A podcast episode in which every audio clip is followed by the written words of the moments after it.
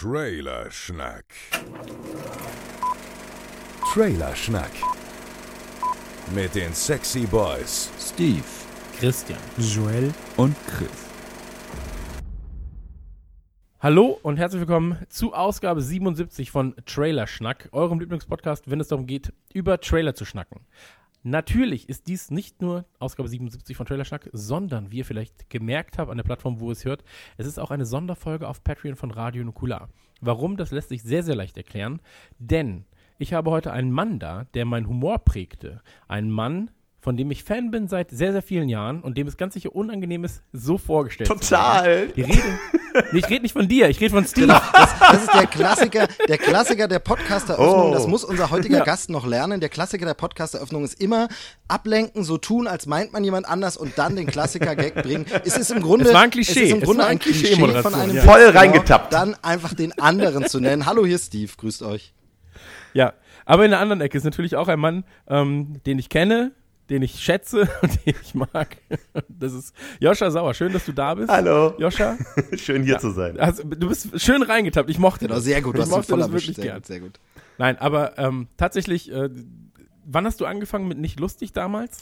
Ähm, Habe ich eben gerade äh, noch mit jemandem drüber geredet, weil, weil ich gerade überlege, wie ich nächstes Jahr mit äh, meinen Büchern mit nicht lustig weitermache. Und dann habe ich gerade erzählt, dass ich äh, nächstes Jahr vor 20 Jahren damit angefangen habe. Also es ist echt 20, Ja, ja. es ist echt irre. Also immer stehen mittlerweile erwachsene Personen vor mir, die sagen, ich bin mit deinen Büchern aufgewachsen.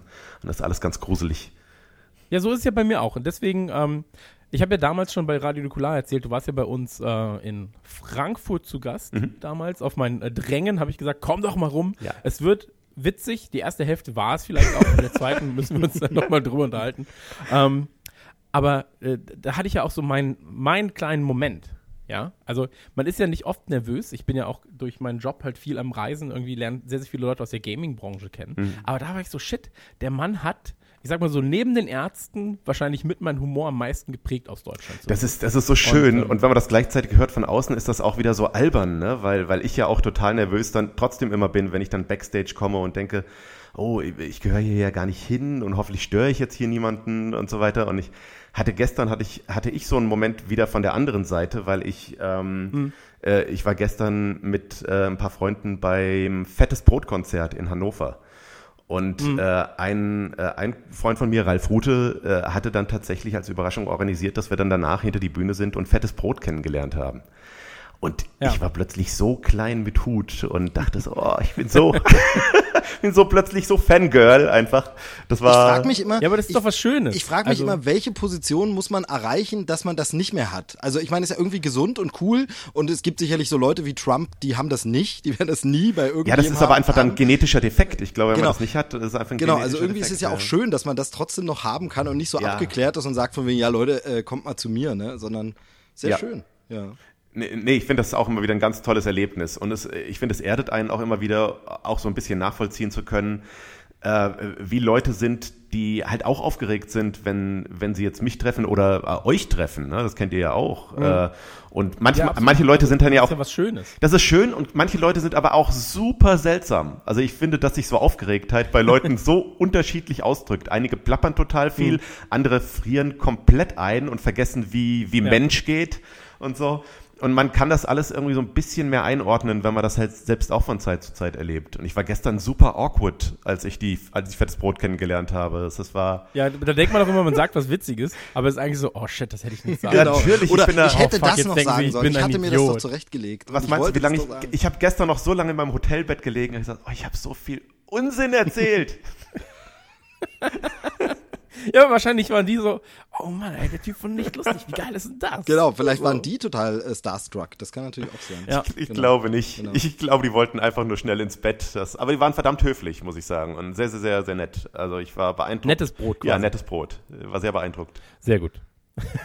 Und ein geiles Ja, aber ich finde ich, ich finde es immer schön, wenn dann vor allem die Leute, die man ähm, mag und den, deren Kunst man schätzt oder deren, deren äh, Attitüde man schätzt, wenn die sich auch als so herausstellen, dass sie keine Arschlöcher sind. Genau, es heißt ja oft, man soll eigentlich so seine Helden nicht treffen, weil das wirklich ganz oft nach hinten losgehen kann. Vielleicht Ja. auch unbeabsichtigt, eben weil dann so eine komische Situation ist und man nicht wie man weiß, wie man miteinander umgehen soll und so. Aber ähm, finde ich auch immer, die, also ich habe immer so Angst, jemanden Prominentes zu treffen, den ich mag und gleichzeitig bin ich auch froh und hoffe, also ich hoffe jetzt einfach mal zum Beispiel, dass Joscha jetzt nicht sich als totales Arschloch entpuppt. Das wäre ein bisschen tragisch. Ähm, Die Chancen sind Genau, die, noch, die. Sendung ist ja gerade erst am Anfang, kann noch viel passieren, aber das wäre in dem Fall vor allem äh, für meine Frau tragisch, denn die ist bei uns der noch größere Fan, die hat mich auch damals überhaupt aufmerksam gemacht und äh, hat das Ganze immer im Netz verfolgt, nicht lustig und äh, hat das irgendwie hier so rangeschleppt und wenn ich der dann sage, ey, der Typ, also im Podcast, also ne, ging gar nicht. Geht, geht gar nicht. Wird, wird schlimm, wird schlimm. Da müssen wir die Bücher verbrennen und wie das alles so ist, das äh, Ja. kann man ja alles. die rituelle Bücherverbrennung weg Genau. uns nicht.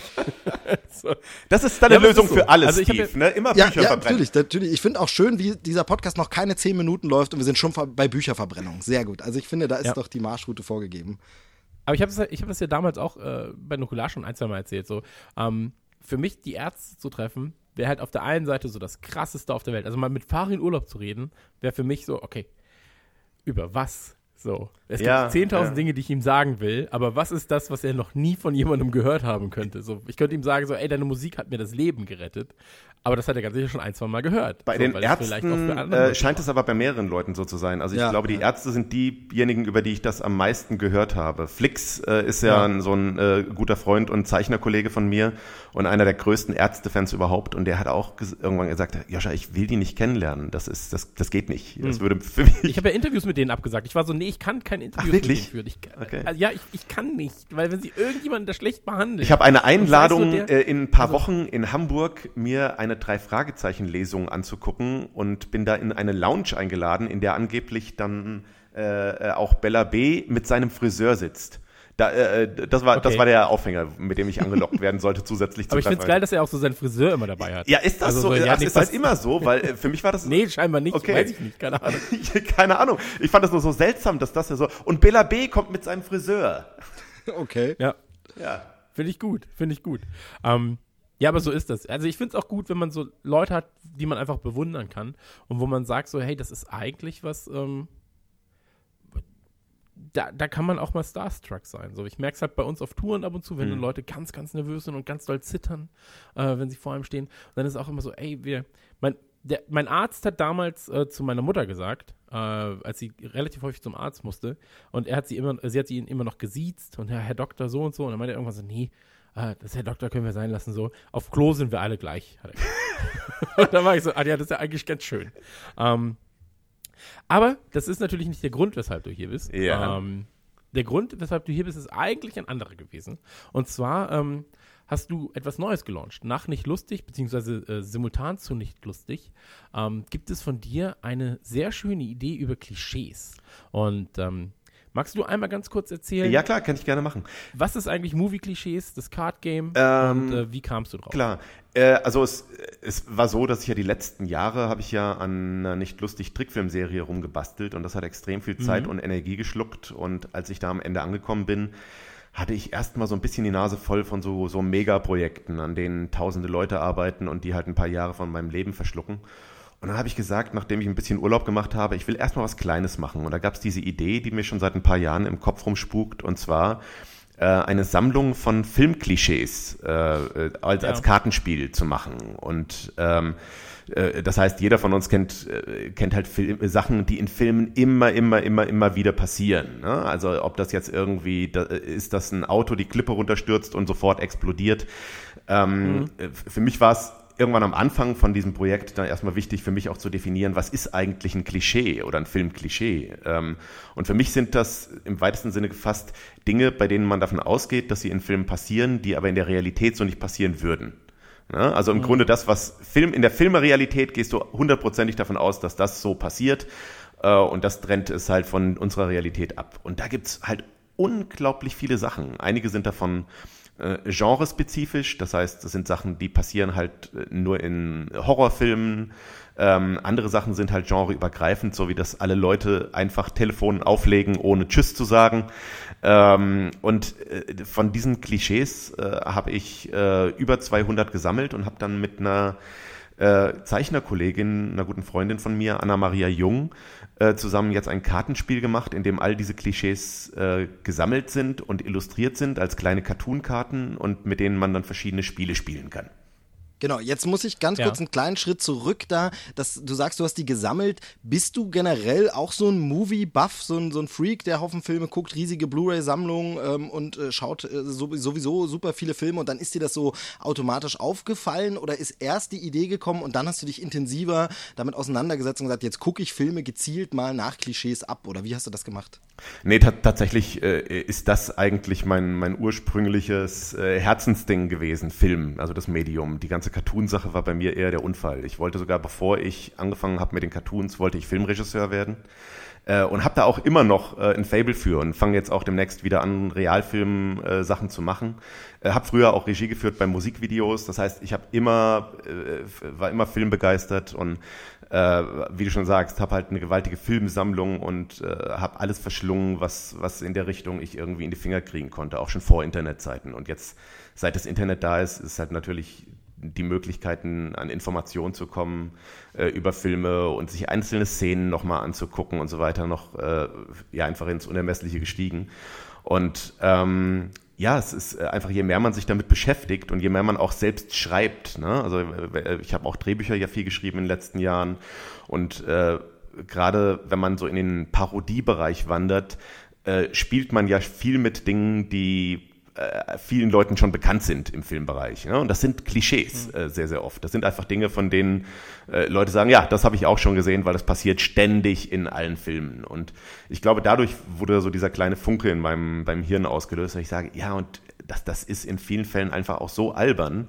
Ähm, und es verändert sich auch. Also es gibt einfach Klischees, die ähm, in den 80er Jahren sehr verbreitet waren und die mittlerweile halt einfach nicht mehr äh, äh, son sonderlich oft eingesetzt werden. Entweder weil sie halt einfach zu sehr als Klischee ähm, äh, mittlerweile erkannt werden und dadurch albern sind, oder weil sie halt einfach aufgrund von sexistischen oder rassistischen Gründen einfach nicht mehr machbar sind. Äh, Und das ist auch interessant. Also so eine im Grund, Also- Grunde zu sehen, wie, wie Klischees auch in so einen historischen Kontext gesetzt werden können. Und es war für uns aber wiederum auch eine Diskussion dann an einem bestimmten Punkt, welche Klischees nehmen wir überhaupt rein? Ne? Weil äh, es geht, äh, wir bilden die ja ab und es soll das, das ganze Ding soll ja auch ein Spaßprojekt sein. Das heißt, wir haben uns irgendwann halt ent- entschlossen und gesagt, es gibt bestimmte Klischees, die können wir auch nicht reinnehmen, weil sie eigentlich kommentarlos nicht mehr abbildbar sind.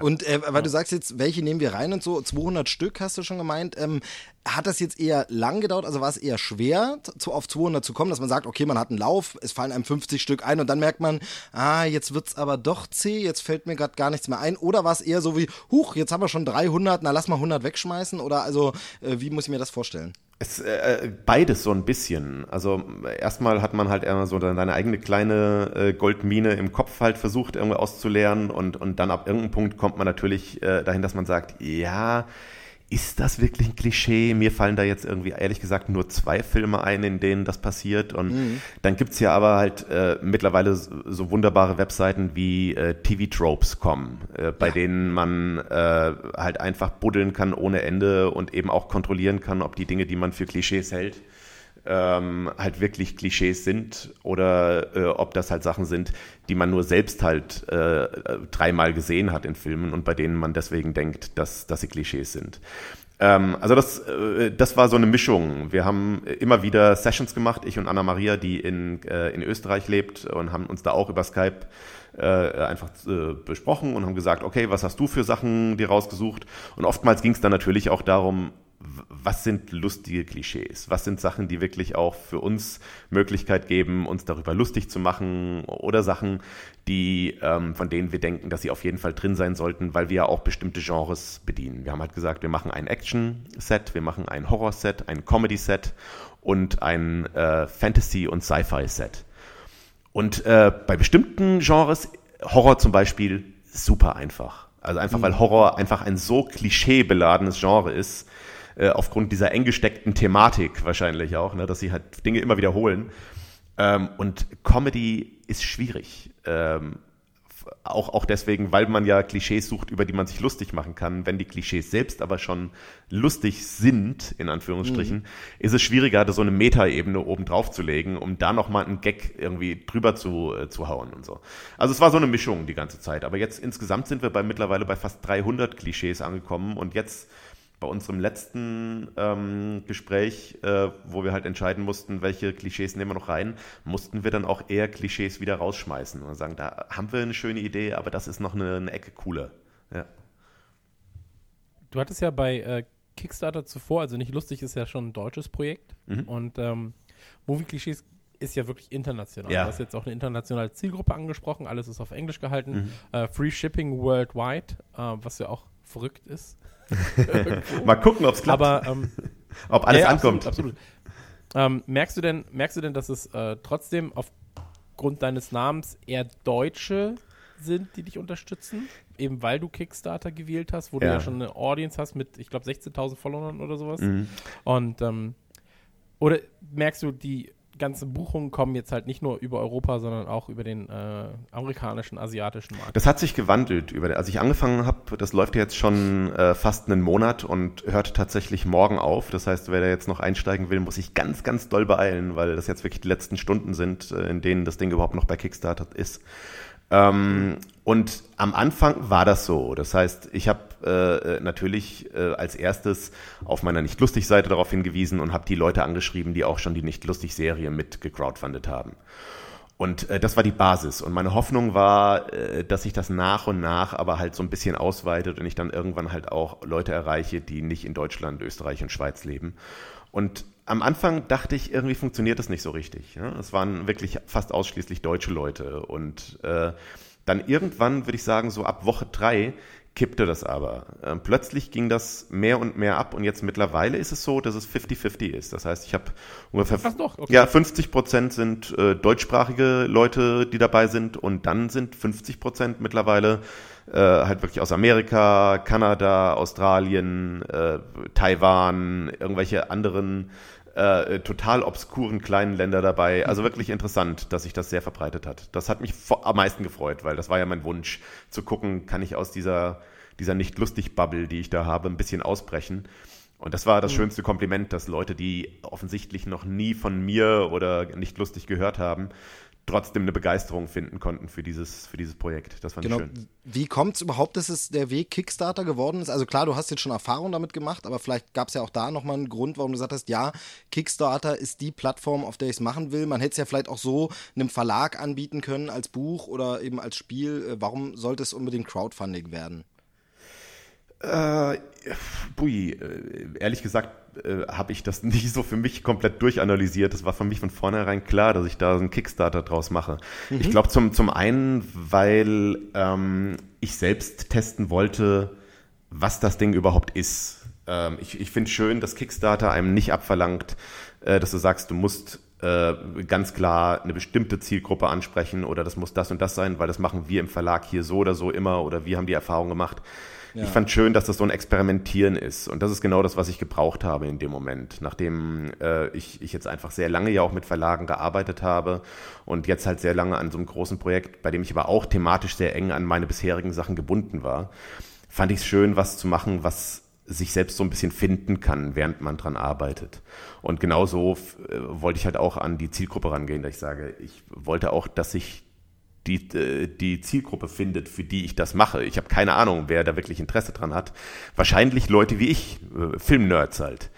Und äh, die gibt's halt überall auf der Welt. Ähm, und äh, dann dachte ich mir, okay, bevor ich das jetzt einem deutschen Verlag anbiete, der dann wiederum irgendwie erst Lizenzarbeit machen muss und versuchen muss, das zu verkaufen und dann geht's irgendwann ins Ausland oder so, fand ich es schöner, ähm, so, halt diesen Punkt zu haben, äh, an dem ich direkt viele Leute überall auf der Welt ansprechen kann. Und das entwickelt so eine schöne Eigendynamik. Ich, ich mag diese Energie, die mit einem Kickstarter zusammenhängt.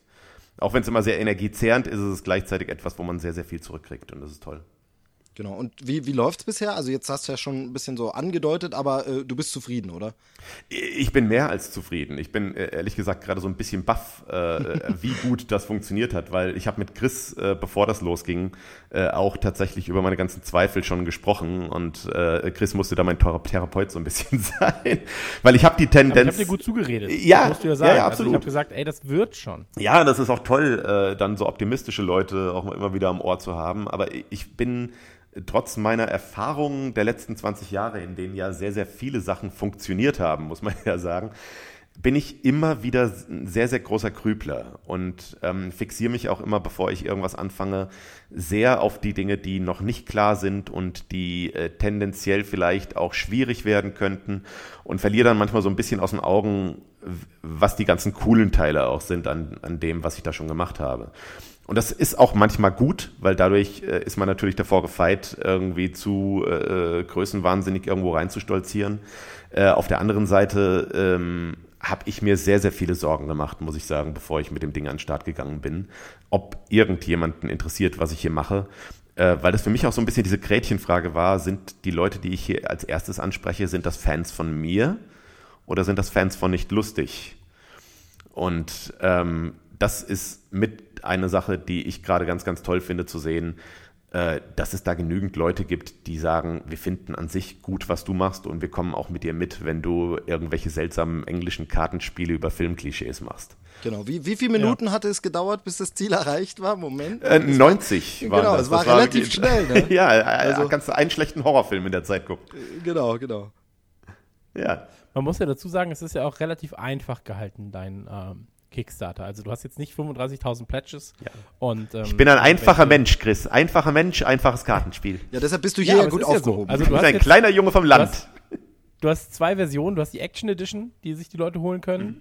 Ähm, du hast halt eben die Horror Edition oder halt, äh, genau, das beides jeweils für 25 oder du sagst, ihr wollt die komplette, das komplette Paket mit beiden Editionen ja. plus nochmal die Extras, also in dem Fall dann ähm, Comedy und Sci-Fi Fantasy. Und, ähm, ja, ehrlich und das hat sich gezeigt, äh, dass 99 Prozent äh, der Leute nehmen halt diese Kompletteditionen. Und auch das habe ich dir vorher gesagt. Ja, ich, ich weiß. Gesagt, eigentlich brauchst du doch nur diese Edition. Ich, so, also ich glaube trotzdem, dass das äh, äh, auch ohne, dass ich jetzt zu viel aus dem Nähkästchen plaudere, weil das war wirklich keine taktische Überlegung, aber ich glaube, dass es äh, psychologisch gesehen gut ist, kleinere Editionen zu haben, damit die Leute das Gefühl okay. haben, wenn ich noch ein bisschen was drauflege, dann kriege ich ja so viel mehr. Mhm. Ja, aber das war tatsächlich nicht so gedacht von mir. Ich dachte, dass es einfach Leute gibt, die wirklich nur Bock auf Action-Klischees haben, Leute, die nur Bock auf Horror-Klischees haben. Äh, scheint, mhm. das ist wirklich keine große Zielgruppe. Ähm, ja. Genau. Und äh, du hast. Ja, aber es ist ja immer so. Die Leute sagen immer dann, ja, nee, ich nehme schon alles. Also ich nehme schon alles. Und ähm, einmal ich alles. spannend. Ja, aber ich, ich finde es spannend, dass du jetzt sagst, ähm, wie viele Versionen sind unterschrieben? Davon. Es gab ja die unterschriebene Version. Es gibt davon. 333 habe ich jetzt gemacht. Ah, okay, weil ich habe eine. Ja, du hast ja, eine. Ich erwarte also eine sehr schöne Unterschrift, mhm. wenn ich dir das sagen darf. Dann male ich alle Buchstaben um, extra schön für dich.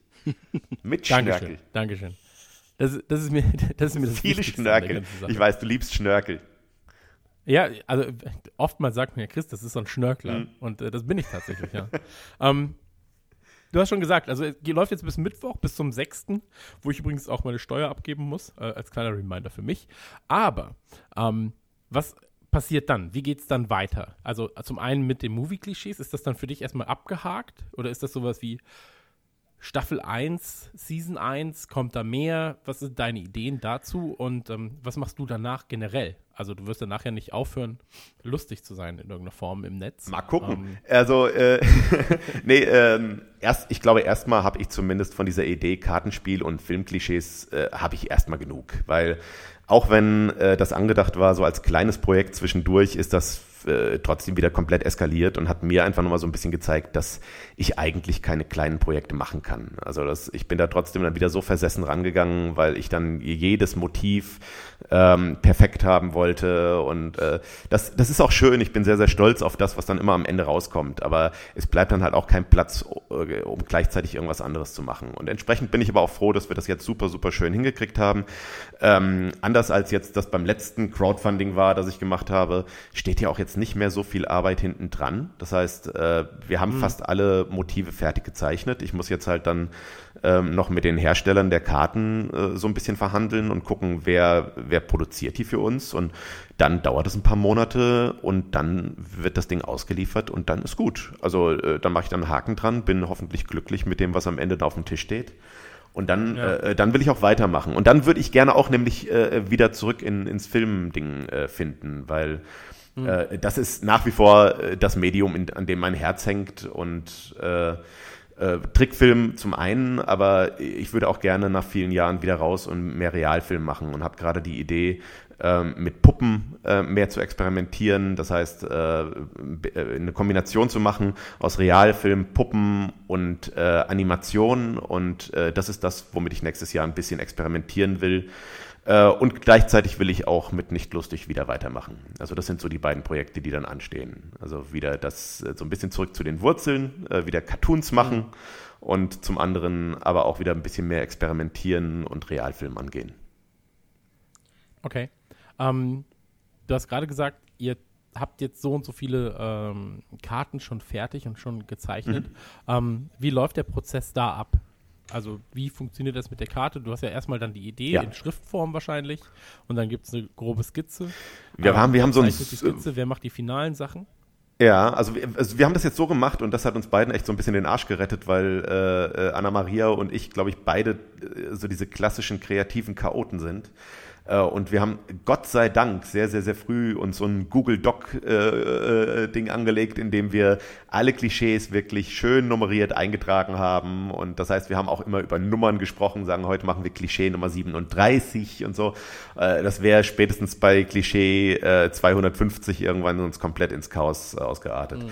Ähm, ja, nee, wir hatten erstmal diese große Liste einfach nur mit Klischees, also in denen wir wirklich einfach alles aufgeschrieben haben, was wir machen wollten. Und dann sind wir da durch und haben äh, sogenannte Doodle-Sessions gemacht, haben wir das immer genannt, ähm, haben uns verabredet, äh, haben uns per Skype zusammen telefoniert. Und dann haben wir gesagt, was übernimmst du? Du machst heute Horror-Klischees, okay, alles klar, von da bis da. Und ich mache dann die. Und dann haben wir uns jeweils eine Stunde gegeben, in denen wir äh, beide so viele Ideen runtergeskribbelt haben, wie ging. Und es war, dadurch hat es auch so ein bisschen okay. so einen, ähm, so einen Wettbewerbscharakter gehabt. Ne? Also wer schafft mehr, wer schafft es den anderen zum Lachen zu bringen und so. Und, äh, und das Schöne war aber bei diesem Projekt, und das, äh, ich habe vorher, muss ich dazu sagen, mit Anna Maria noch nie gearbeitet. Ich mochte immer sehr, wie sie zeichnet und mochte ihren Stil, aber äh, äh, es ist ja immer dann nochmal, so ein bisschen hat es was von Dating. Ne? Man, man weiß nicht so richtig, wie muss man miteinander mhm. umgehen, wie sensibel ist jemand, wenn man ihn kritisiert und so. Und äh, ich muss sagen, dass das eine ganz, ganz tolle Dynamik war, weil wir beide sehr schnell sehr, sehr offen miteinander reden konnten darüber, was äh, uns gefällt, aber halt auch kein Problem war, dass wir die Zeichnungen nehmen vom anderen und da einfach selbst drüber kritzeln und sagen, ich fände es besser, wenn du den Arm hier hoch machst oder wenn du das genau. Auge hier ein bisschen größer machst und so. Genau, weil das wollte ich nämlich mal fragen. Gab es dann irgendwie auch mal so ein Klischee, wo du sagst, ich habe das Klischee, ich weiß es im Film, aber ich weiß nicht, wie ich das jetzt in ein so ein Bild, in so eine Zeichnung übertragen ja. soll. Oder ja, dass du es gezeigt hast oder sie dir was gezeigt hat und gesagt hast, äh, sorry, aber das, das Klischee erkenne ich da drin mhm. nicht. Sorry, also. Also äh, ja, ja, klar, haben über sowas ständig geredet. Und es war auch immer die Frage, wie weit geht man von der puren Abbildung des Klischees halt weg. Ne? Also wenn, äh, wenn du irgendwas hast, bei dem du sagst, es ist normalerweise etwas, was ich mit einer Autoverfolgungsjagd verbinde, äh, kannst du das plötzlich auch halt übertragen und daraus halt irgendwie ein Elefantenrennen machen auf der Illustration? Oder ist das halt schon so weit weg, dass du sagst, naja, eigentlich erkennt man nicht mehr, was es hier eigentlich ist? Äh, es steht zwar immer drüber, aber wir wollten ja halt genau eigentlich dass diese Idee haben, dass man sofort auch weiß, in welchen Filmen finde ich das wieder. Und äh, darüber hatten wir schon immer wieder Diskussionen. Wie, wie wichtig ist Humor? Muss wirklich auf jeder Karte ein Gag drauf sein? Äh, dürfen wir manchmal auch einfach nur abbilden, was das Klischee ist? Ähm, wie kompliziert soll das Ganze sein? Na, also das ist das andere, weil das sind trotzdem kleine Karten. Äh, man kann nicht zu kleinteilig werden bei den Motiven. Es gab lustige Sachen, die aber viel zu viel Text gehabt hätten, äh, wenn Leute da noch Dialog hätten oder so. Das waren wie kleine eigene Comics. Ähm, und da haben wir auch eine Menge äh, Skizzen, die wahnsinnig lustig sind, aber die halt für Karten nicht funktionieren. Das ist ja auch nochmal so ein eigenes Medium, mit dem man sich genau. beschäftigt. Mhm.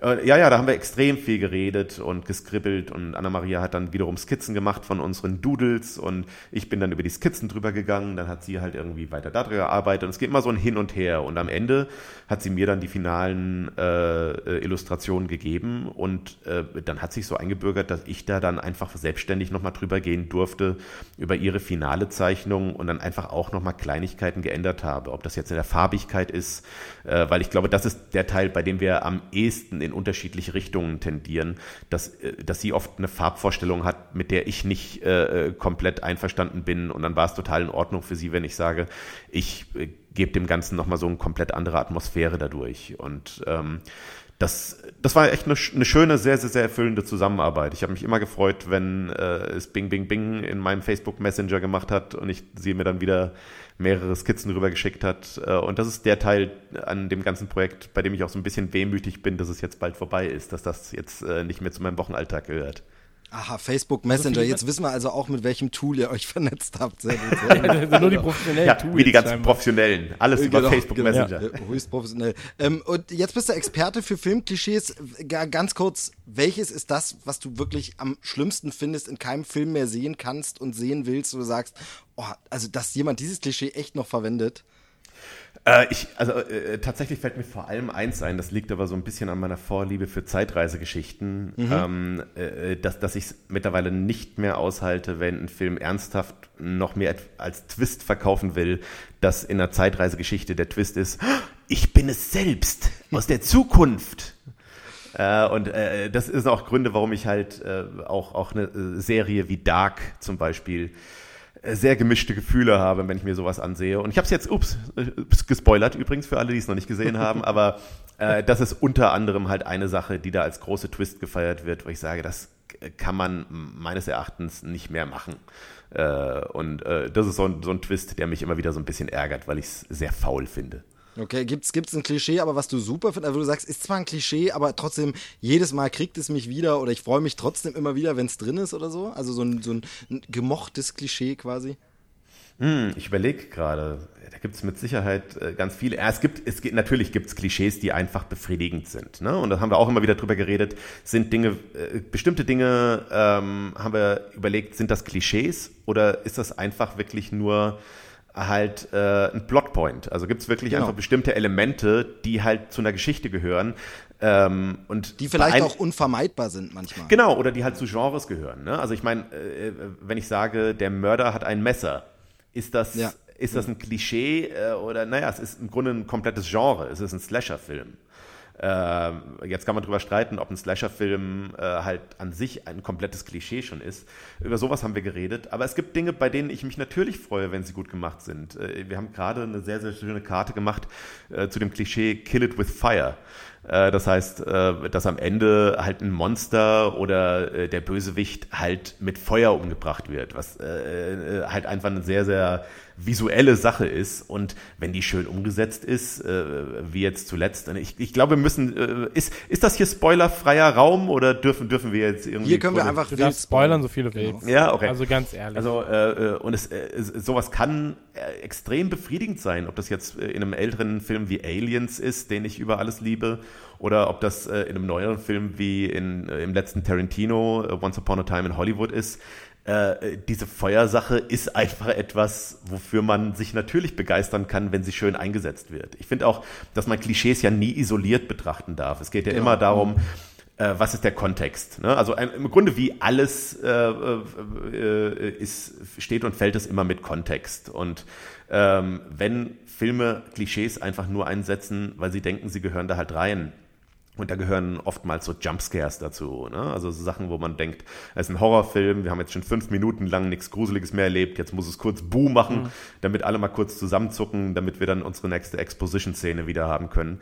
Dann finde ich das halt faul und langweilig. Genau, also Ähm, das heißt aber, du zählst so inszenatorisches auch so in Klischees, also wo man sagt, immer wieder diese klassische Einstellung oder immer wieder genau Ja. dieser Moment, das ist für dich dann auch ein Klischee, nicht nur ein Story-Element. Absolut. Also äh, da sind wirklich in diesem Kartenspiel Beispiel, das wir jetzt gemacht haben, sind alle möglichen Sachen drin. Da sind äh, Kameraeinstellungen drin, da sind Soundeffekte drin, da sind eigentlich alle Dinge, bei denen man sagt, die ergeben sich nicht von selbst, sondern irgendjemand hat eine bewusste Entscheidung gefällt, gesagt, das tue ich da rein und in den meisten Fällen tue ich es da rein, weil es so erwartet wird. Ne? Und äh, das, äh, das in dem Moment kann eigentlich ganz, ganz viel auch ein Klischee sein. Aber spielen nicht auch mittlerweile sehr, sehr viele Filme damit, dass sie Klischees bedienen? Absolut. Also ich Ja. denke jetzt mal vor allem an Horrorfilme, die ähm, bewusst darauf setzen, äh, ey, Sharknado Ja. beispielsweise. Ja, das ist ein dummes Mhm. Klischee, das ist ein dummes Klischee. Und dann gibt es Filme, die das Ganze auch relativ smart umsetzen. Ich denke jetzt mal an äh, Cabin in the Woods Ja. zum Beispiel, ähm, wo du sagst, okay, der Film beginnt wie sein eigener, ähm, ja, wie ein eigenes Klischee, Mhm. wie, der, wie der klischeehafteste und behaftetste ähm, Horrorfilm überhaupt.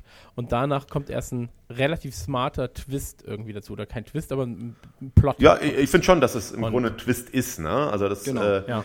Ähm, ja, äh, ich meine, das ist ja im Grunde leben wir ja im Zeitalter von diesen ganzen Meta-Stories. Ne? Also, dass, dass wir mittlerweile einfach alle so viele Geschichten gelesen und geguckt haben, äh, dass wir mit einer bestimmten ähm, Vorstellung von vornherein in Filme rein, äh, Filme gehen. Und ich finde es immer toll, wenn sich Macher von Filmen dessen bewusst sind und entsprechend genau mit diesen Erwartungshaltungen spielen und die brechen. Halt sagen, ihr denkt die ganze Zeit, dass wir das und das machen und wir wissen aber, dass ihr das denkt und entsprechend können wir mit, mit eurem Vertrauen spielen. Und das ist ganz, ein ganz, ganz tolles Erlebnis, äh, wenn ich merke, dass der Filmemacher cleverer ist als ich.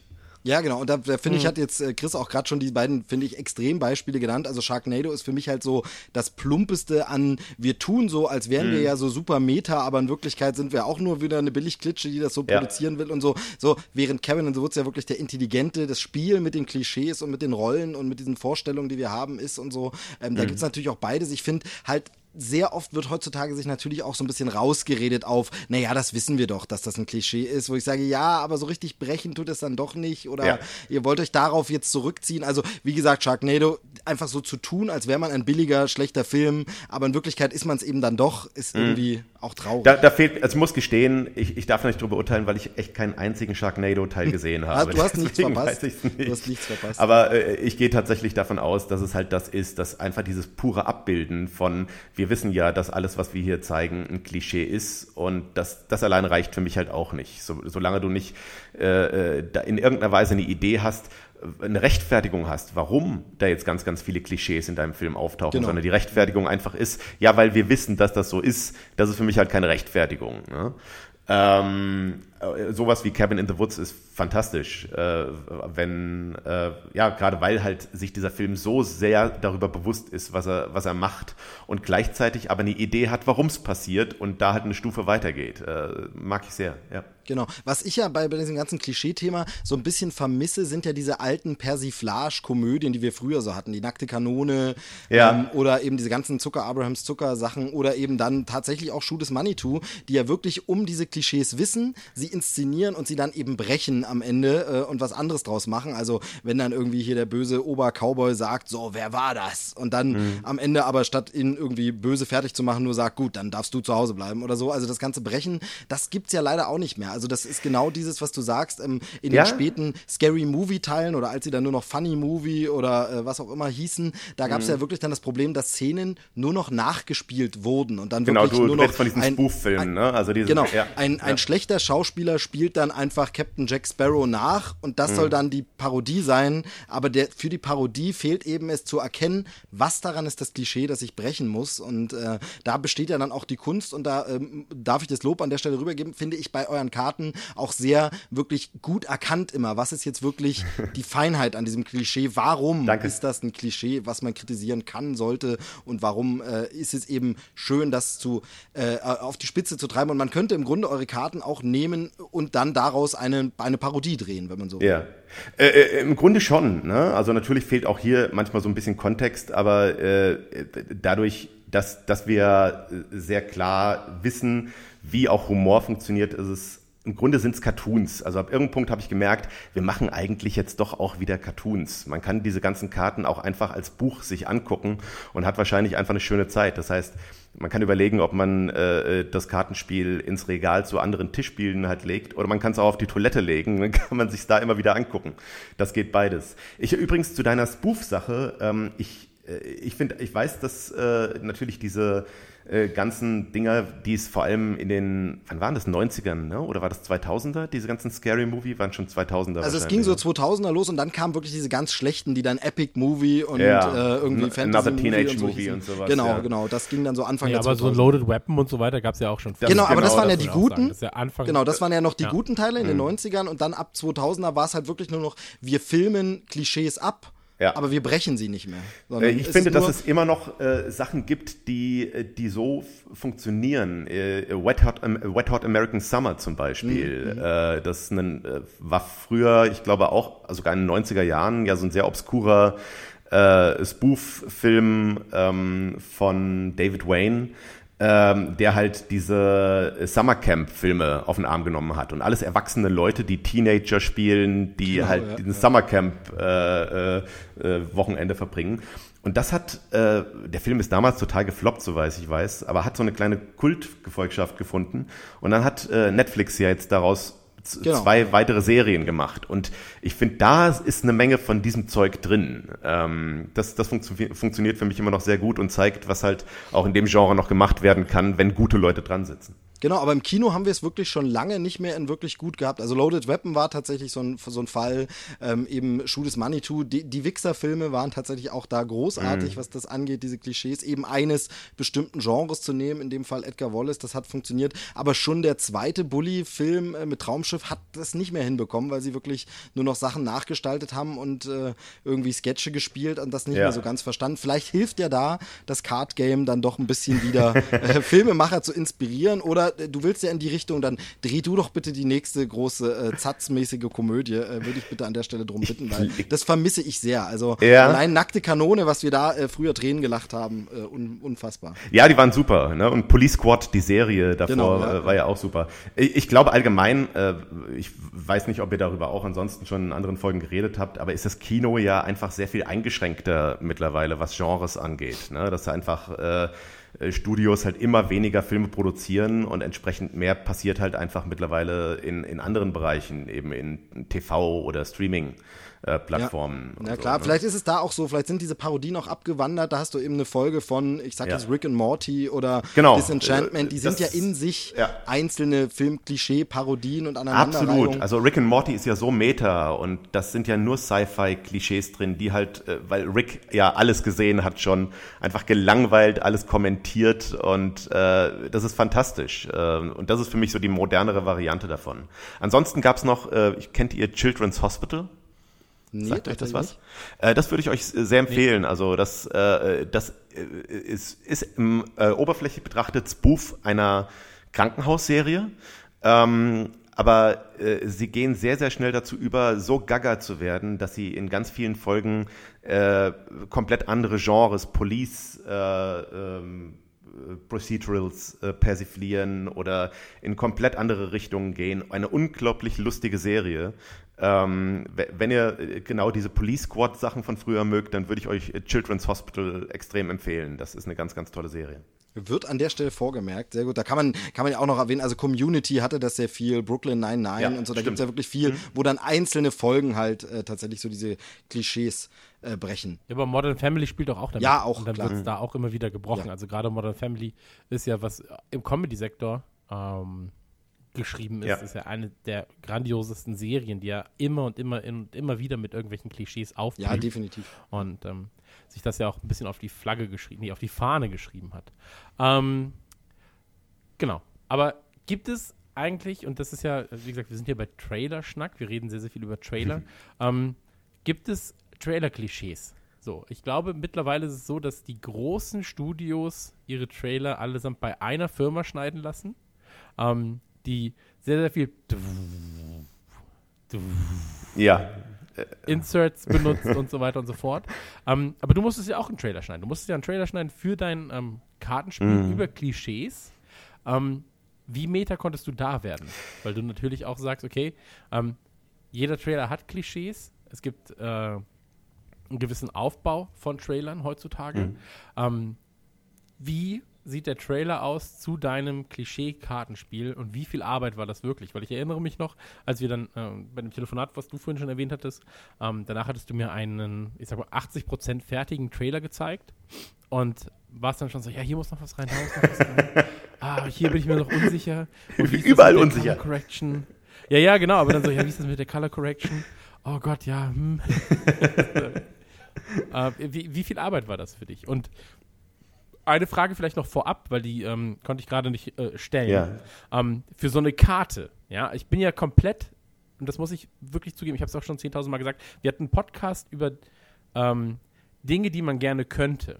Ja. Und ich habe gesagt, eine Sache, die ich unfassbar gerne könnte, wäre Zeichnen. Aber ich hänge in meinem ähm, Können seit meinem vierten Lebensjahr ungefähr fest. So. Ähm, die Mutter meines Sohnes ist äh, Grafikerin und irgendwann habe ich mal was gemalt und dann kam sie an und mein Sohn war. ja, Ich weiß, worauf es hinausläuft, ja. Aber es ist wirklich so. Es, es ist 100%ig so passiert. Ähm, ich habe was gemalt für den Kleinen. Ähm, der Kleine saß dann da, wollte es nur ausmalen. Sie geht hin und sagt, das hast du aber schön gemalt. und ich war so, hm. Ja, okay, dann hat sich das wohl auch. Na, na, immerhin scheinst du zu zeichnen wie ein sehr talentierter Vierjähriger.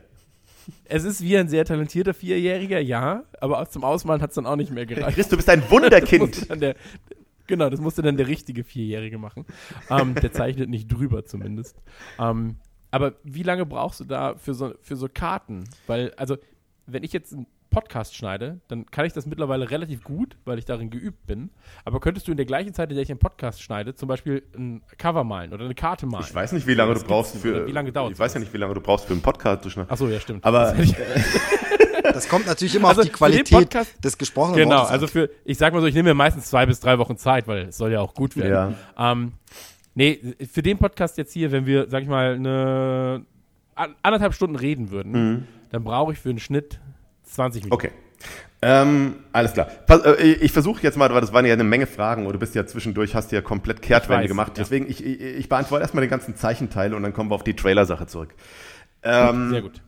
Mit, äh, mit dem Zeichnen, das ist wahrscheinlich wie die meisten Sachen, die irgendwie kreativ passieren, gar nicht in so ein festes Zeitfenster halt einzuordnen, weil es liegt ja irgendwie sehr daran, wie aufwendig irgendwas koloriert ist oder wie lange man halt irgendwie an irgendwelchen komplizierteren Sachen rumschraubt. Wenn man da irgendwie eine Figur zeichnet, die irgendwie rumsteht, äh, ist das nicht so problematisch. Leute sind immer äh, fasziniert davon, wenn ich bei Signierstunden ja sehr, sehr, sehr schnell da komplette Cartoons reinzeichne, dann brauche ich halt so zwei Minuten und dann äh, ist das Ding auch da. Aber das ist halt nicht genau und das ist natürlich auch nicht koloriert und es hat keine Vorzeichnung. Ne? Und ähm, das heißt, ich, ich kann es dir nicht genau sagen. Jetzt, das war für mich jetzt hier bei dem Projekt ähm, ein sehr interessantes neues Arbeiten, weil es ja auch nicht mein Stil ist. Das heißt, es ist ganz klar der Stil von Anna Maria. Ähm, ich wollte auch von Anfang an, dass das nach ihr aussieht. Und trotzdem hat sich da immer wieder natürlich auch Zeug von mir eingeschlichen, weil ich gesagt habe, ist es lustiger, wenn die, äh, wenn die Figur so oder so steht. Ne? Weil einfach, man unterhält sich im Grunde ab irgendeinem Punkt auch einfach darüber, wie funktioniert Comedy. Wie funktioniert so eine bestimmte Klarheit im Bild? Versucht die Figuren nicht zu sehr übereinander zu stapeln, damit das Auge sie schneller auseinander erkennen kann und so. Ne? Es hat viel damit zu tun, wie, wie dein Auge Bilder wahrnimmt und so. Das geht jetzt vielleicht zu sehr ins Theoretische, aber das sind so Sachen, über die man sich dann auch unterhält, weil alles, was dem Auge es einfacher macht zu verstehen, wo es hingucken soll, äh, macht es, äh, lässt den Sprung eher zu, dann Comedy auch schnell zu erkennen. Und einer von den größten Rookie-Anfängerfehlern, die ich halt bei Leuten sehe, die gerade mit Cartoons anfangen, ist, dass sie zu viel Zeug ins Bild packen oder zu viel Zeug übereinander stapeln, sodass das Auge erstmal für einen Bruchteil einer Sekunde länger suchen muss, wo ist eigentlich der Gag? Oder was ist wichtig im Bild? Ist es wichtig, dass hier der Tisch komplett gedeckt ist und so? Und äh, da äh, ist es einfach gut, sich drüber zu unterhalten. Und äh, entsprechend war das für mich jetzt hier eine sehr angenehme Zusammenarbeit, weil ich viel von dem Kram, der halt eben Zeit kostet, abgenommen bekommen habe. Das hat Anna Maria gemacht und ich durfte dann aber immer wieder rein und durfte halt sagen, hier bitte das so, das bitte so und durfte eigentlich Regie führen. Ne? Äh, gibt's, gibt's denn Easter Eggs für nicht lustig Fans in den Karten? Kann man das verraten? Ich überlege gerade, ich äh, überlege, ob wir irgendwo, ich glaube, ja, ja doch, es gibt ein Easter Egg, das fällt mir sofort ein sogar. Okay, gut, gut, dann Ja. verraten wir nicht, was es ist, aber wir Ja. wissen, es ist dabei. Okay, sehr Okay, also es hat, ich, kann, ich kann nur insofern anteasern, es hat etwas mit, äh, mit Kleidung zu tun. Es, gibt, es gibt Kleidung, die äh, in dem Kartenspiel auftaucht, die inspiriert ist durch äh, nicht lustig Kleidung. Genau. Ähm, äh, und äh, deswegen, ich äh, kann, kann dir da leider keine sonderlich befriedigende Antwort geben, Chris, weil äh, das, äh, das kann alles sein. Ne? Also ich bin gespannt, wie es jetzt, wie schnell es geht, wenn ich auch wieder anfange, Cartoons zu zeichnen, weil das habe ich ja jetzt auch ein paar Jahre nicht gemacht. Ähm, ob, ob ich da äh, es hinkriege, da auch ein bisschen schneller zu sein als früher oder ob das halt auch wieder darauf hinausläuft, dass ich halt für, für einen Cartoon meine drei Stunden brauche oder so. So war das halt früher. Ähm, aber da bin ich selbst immer so ein bisschen dran. Wie kann man das optimieren und äh, trotzdem am Ende mit dem Ergebnis zufrieden sein? Das, das ist immer so ein bisschen Kampf. Ja, für mich war damals, als nicht lustig auftauchte und auch wenn man den Kosmos erweitert Ja. hat, für mich war es halt Wahnsinn, dann zu sehen, okay, shit, da kommt fast jeden Tag kommt was. Ja. Ja wo kommt denn diese Idee her? Wo mit verdient der Mann sein Geld? Das fragen wir auch bis heute. Also, das, das wunderst du dich bis heute wahrscheinlich, genau. Ähm, aber für mich war das so, so ein, ja, das ist immer on point, immer, oder ich sag mal zu 95 Prozent. Ich wollte gerade sagen, ich weiß, die, die witzig? fünf, die fünf Prozent, da weiß ich auch, dass ich manchmal daneben gelangt habe. Aber ähm, Ja, ja, aber, aber es funktioniert ja trotzdem auf irgendeiner Ebene. Mhm. Und selbst wenn es mal wirklich dann, wenn du sagst, okay, ich habe jetzt nicht krass gelacht oder der blieb mir jetzt nicht in Erinnerung, Ja. ähm, Man- hast du dafür dann einfach andere Sachen, wo du die jetzt noch zitierwürdig sind. So. vielen Dank. Ähm, Ähm, ja, ehr- ehrlich gesagt finde ich das auch den, den interessanteren Teil, die ganze Ideenfindungssache. Und das ist auch der Teil, bei dem ich, äh, dadurch, dass ich jetzt halt mehrere Jahre an der Trickfilmserie gearbeitet habe und dann ganz tollen äh, Freund und Co-Autoren mit Heiko Hörnig gefunden habe, äh, ist, ist auch das etwas, was mir mittlerweile mehr Spaß macht, weil früher war es halt einfach so, Ideenfindung war, ich sitze alleine hier in meinem Zimmerchen und sitze vorm weißen Blatt und überlege mir, wie ich heute lustig sein könnte. Und äh, das ist keine schöne Sache, muss man so sagen. Das ist keine schöne Arbeit. Also zumindest für mich nicht. Äh, ich mag es sehr viel mehr, mich mit Leuten auszutauschen und sich gegenseitig hochzuschaukeln. Und das ist etwas, das genieße ich mittlerweile wieder sehr. Das fand ich eine Zeit lang nicht gut und das war auch der Grund, warum ich gesagt habe, eigentlich habe ich gerade keine Lust mehr, Cartoons zu machen. Und jetzt freue ich mich gerade wieder so richtig drauf, wenn das losgeht. Äh, Heiko ist gerade frisch Papa geworden. Das heißt, der muss jetzt gerade erstmal äh, sich noch um ein bisschen was anderes kümmern. Aber irgendwann demnächst legen wir dann wieder richtig los. Und das wird super, dann zusammen da zu sitzen und sich Quatsch zu überlegen. Ähm, ja, das, äh, das ist eigentlich alles, was ich dir so sagen kann über diese ganze Zeichner- und, und Ideenfindungssache. Soll ich jetzt was zum Trailer-Sachen, zu den Ja, Trailer-Sachen genau, sagen? sehr gerne. Trailer ja, sehr gerne. Wie gesagt, mein, ich, ich bin gerade auch ein bisschen durcheinander gewesen, Ja. aber äh, diese eine Frage, die brannte mir auf den Lippen, weil ich Kein wirklich Problem. nicht abschätzen kann, ähm, wie lange man das, wie lange man wirklich für so ein Bild. Unterschiedlich. Und ich bin, ich bin auch fasziniert, wenn ich anderen Leuten dabei zugucke, wie die arbeiten, finde ich es manchmal so interessant, an welchen Stellen das irgendwie ruckzuck geht. Das ist für mich, mich dann auch magisch.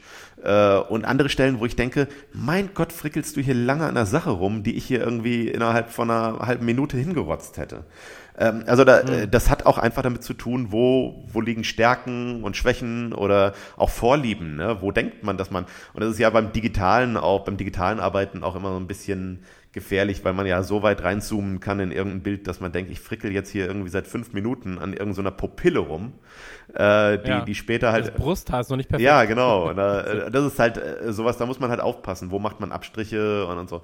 Ja, also deswegen, man kann es leider nicht genau sagen. Muss, man, muss jeder so seinen Weg finden. Äh, zu den Trailern. ähm, äh, also i- definitiv gibt es bei Trailern ja auch Klischees. Ne? Also habt ihr ja schon gesagt, äh, momentan sind ja die meisten Trailer sehr auf Geschwindigkeit ausgelegt, äh, sehr auf äh, Musical Cues. Du hast das Gefühl, dass es immer wieder die gleichen Sounds gibt, weißt du, wo dieser irgendwas so runterfährt, der Bass, und nur um dann im nächsten Moment halt irgendwie nochmal richtig reinzudonnern und so.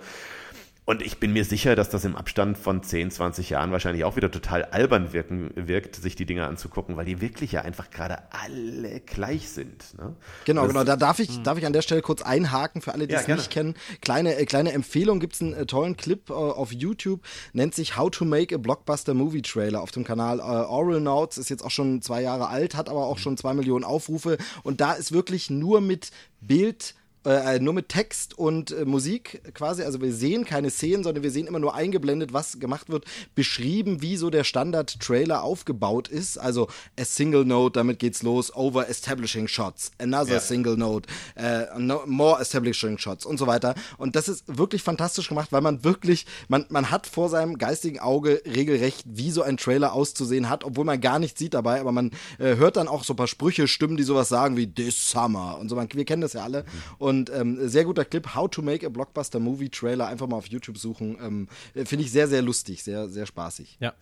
Ich war selten durch einen Trailer so sehr gehypt, obwohl ich nie was gesehen genau. habe. Also ich hatte Lust auf einmal auf, auf etwas, was es gar nicht gibt. Genau, genau. Und da gibt's dann eben diese Klischees, zum Beispiel Unexpected Cover of a Classic Hit, zum Beispiel, Ja. was wir heutzutage ja sehr oft haben, wo man denkt, hä, die Textzeile kenne ich doch, was ist, ach, der Song? Oh, und so, also, ähm, schön. Ja, so diese traurigen äh, Versionen von irgendwelchen Pop-Songs wurden Oh, ja, wieder genau, gecovert, ne? so, so Zeug. Ja, ja, klar, stimmt. Äh, ja, finde ich, finde ich auch äh, total faszinierend. Ich habe irgendwann äh, eine alte James Bond-DVD aus den 90ern äh, äh, noch ähm, mir mal angeguckt und da wiederum war, äh, war ein Trailer drauf für die Bond-Filme aus den 60ern. Und das ist so interessant, weil äh, Trailer aus den 60ern sind im Grunde komplette Szenen. Sie zeigen einfach Ja, komplette ja. Szenen, da läuft einfach halt eine Minute lang eine Szene und dann schneidet man zu irgendeiner anderen Szene. So diese ganze Idee davon, dass, dass heute es ja wirklich nur noch eine Aneinanderreihung von Assoziationen ist, äh, das hat sich ja wirklich auch so entwickelt und ich bin gespannt, wo das noch hingeht. Ähm, äh, ja, jetzt, äh, was meinen eigenen Trailer, wenn man es so nennen will überhaupt, ne? weil ich äh, bin da so ein bisschen vorsichtig, weil es ja, ich, ich weiß gar nicht, wie man Kickstarter-Videos nennt. Ich würde sogar sagen, das ist nochmal so ein eigenes Genre fast. Das ist ein Erklärvideo, so ein Erklärbär-Video. Ja, eigentlich. aber gleichzeitig auch ein Verkaufsvideo. Ne? Du willst ja Leuten den Mund wässrig Ja, machen, dass sie am Ende sagen, will ich, brauche ich, wie konnte ich Aber ohne leben. Genau, also ist ja ein Trailer nicht anders. Also ein Film, Kino-Trailer ist ja genauso. Der soll dir ja. Ja. sagen, wenn du diesen Film nicht siehst, dann, also, dann brauchst du auch gar nicht mehr ins Kino. Da musst du auch gehen. nicht mehr zu unserem in ins Clubhaus kommen. Genau, so in etwa, so in etwa. genau. Ja. Ähm, ich ich denke da sehr viel drüber nach. Ne? Also am, am Anfang halt viel auch auf dem Papier. Also ich versuche das wirklich zu schreiben, versuche dann ein Drehbuch zu schreiben äh, und habe dann einfach verschiedene Elemente. Da sind auch ganz, ganz viele äh, Dialog-Gags drin gewesen, die ich dann rausgeschmissen habe irgendwann, weil ich gemerkt habe, dass das wirkt total affektiert und macht das Ganze halt noch mehr zu Teleshopping, als es das in seiner Natur ohnehin halt zwangsläufig schon ist. Und das ist halt immer für mich so diese große Schwierigkeit, wie schnell wird man halt wirklich zu äh, Mike Levy und Amazing Discoveries. Ich weiß nicht, ob euch das noch was sagt. Ja. Aber das ist so diese, äh, äh, da hat man immer so ein bisschen Angst vor, sehe ich zumindest, wenn ich vor der Kamera stehe, weil ich das ja auch nicht gewohnt bin, ne? so äh, direkt in die Kamera zu sprechen und da was zu verkaufen. dann auch noch auf Englisch. Und dann auch auf Englisch, ne? Und wo, wo ich auch, auch in dem Moment wieder gemerkt habe, okay, ich habe natürlich auch einen heftigen deutschen äh, Akzent und äh, es wirkte für mich erstmal ein bisschen albern, als ich das dann alles zusammenschneiden musste. Aber es, es hat funktioniert jetzt letzten Endes, muss ich sagen. Aber es war äh, viel rumgebastelt und auch so ein Hin- und Herschubsen. Ähm, ich bin da am Anfang halt einfach rangegangen und habe gesagt, okay, welche Informationen muss ich transportieren? Und dann versucht man das Ganze halt immer mehr zu komprimieren, weil man ja einfach weiß, dass die Aufmerksamkeitsspanne jetzt nicht gewaltig ist und bei so einem obskuren Projekt sowieso nicht. Das heißt, ich habe gedacht, was, was sind die Sachen, mit denen ich Leute reinhole? Und das ist bei diesem Projekt ganz klar, wie bei dem anderen Zeug, was ich vorher gemacht habe, der Humor. Ähm, niemand hat darauf gewartet, endlich Filmklischees als Karten zu kriegen. Äh, entsprechend muss ich als erstes zeigen, warum das Spaß macht. Und das nächste war halt, dass ich äh, gelernt habe, dadurch, dass ich selbst genügend Kickstarter-Videos gesehen habe und auch weiß, dass die meistens ja auch auf Social Media angeguckt werden und auf irgendwelchen Mobiltelefonen angeguckt werden. Äh, ich muss also anfangen mit einem Segment, das auch ohne Ton funktioniert. Das war das andere. Diese Erkenntnis zu sagen, okay, ich mache erst was, was die Leute schnell abholt ihnen Spaß macht und gleichzeitig aber etwas, was ohne Ton funktioniert. Genau, was ja heutzutage. Also so ein Cold Opener. Genau, was heutzutage ja auch ein Trailer-Klischee ist, online die Trailer, die vorher Ja. noch eine Zusammenfassung des Trailers als kurz zusammengeschnittener Ah, ich Trailer hasse es, auch ganz aber ich, schlimm. ich verstehe, warum sie es machen, aber ich hasse es. Äh, Ja. Also, äh, weil's, äh, weil da ja so schnell Zeug abgefeuert wird, man kann sich ja gar nicht mehr flüchten danach. Ne? Und es wird, äh, wird so immer mehr verkürzt. Also auch fast so eine Beleidigung, finde ich. Also, so, also ich, wir wissen, dass sie nicht mal fünf, Minuten, fünf Sekunden aufmerksam sein können. Deswegen Genau. versuchen wir hier irgendwie in zwei Sekunden. Ähm, ja, aber das, das war es eigentlich. Und dann habe ich versucht, ähm, das, das zu boarden, wie ich normalerweise Trickfilm boarde. Ähm, das ist einfach die Art, wie ich Filme machen gelernt habe. Äh, das heißt, ich habe versucht, alle Elemente äh, möglichst kostengünstig erstmal in Form von einem sogenannten Animatic zusammenzuschneiden.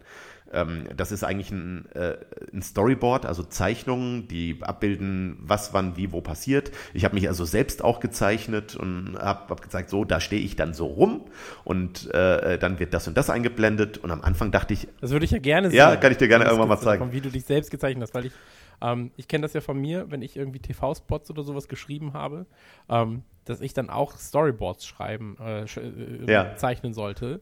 Und dann kamen manchmal Leute zu mir und meinen so, was ist das denn, was du hier gezeichnet wer ist dieser hast? Vierjährige, Und- den du da zeichnest? genau, ein ja, begnadeter äh, das ist wirklich das größte Problem, das ich habe. Ähm, äh, weil ich dann manchmal auch so zu den einzelnen Panels habe ich dann nochmal so eine kleine DIN A4-seitige Hefte so, Panel 4, das ist ein Mensch. Und der zeigt drauf, dann steht das da. Ähm, weil ich weil ich es wirklich nicht konnte, aber äh, bei dir, ich würde das so gerne mal Ja, sehen. Es ist, es ist trotzdem halt so hingerotzt. Ne? Also es ist, äh, das ist nichts, bei dem ich jetzt denke, das könnte man irgendwie so veröffentlichen und alle würden O und A sagen. Aber es funktioniert, um einfach rauszufinden, äh, bin ich gelangweilt, weil ich zu lange das gleiche Bild sehe. Müsste jetzt hier eigentlich was anderes kommen? Oder äh, hier erzähle ich irgendwas, aber was kann ich dazu zeigen? Ne? Also das war bis zum Ende auch eigentlich die, die größte Frage, dass es so ein paar Momente gab, wo ich einfach nicht wusste, was kann ich denn dazu zeigen? Das ist eine wichtige Information, die ich hier gerade vermittele, aber äh, ist eigentlich keine visuelle Information. Ne? Ist, äh, und äh, ja, also äh, da habe ich halt lange Zeit mich auch davor gedrückt, wirklich die Realfilmaufnahmen zu machen, weil ich immer wieder hin und her gegangen bin, gesagt habe, vielleicht lieber so oder so und äh, und irgendwann muss man halt sagen, ja, jetzt filmen wir einfach alles. Und was ich dann wiederum immer eine schöne Erfahrung finde, ist, äh, woran ich halt nicht denke, weil ich aus dem Trickfilmbereich komme und Trickfilm einfach jede Sekunde arschteuer ist. Also ja, alles, was man wirklich produziert, ist halt, äh, kostet halt Geld, richtig viel Geld gleich, weil man sollte keinen Trickfilm machen, von dem man später nicht benutzt. Äh, habe ich übrigens bei dem Projekt trotzdem gemacht. Ich habe zwei Szenen ja später rausgeschmissen, aber äh, wo man sich dann trotzdem ärgert, weil ich habe es nicht gut genug geplant, denke ich dann in dem Moment.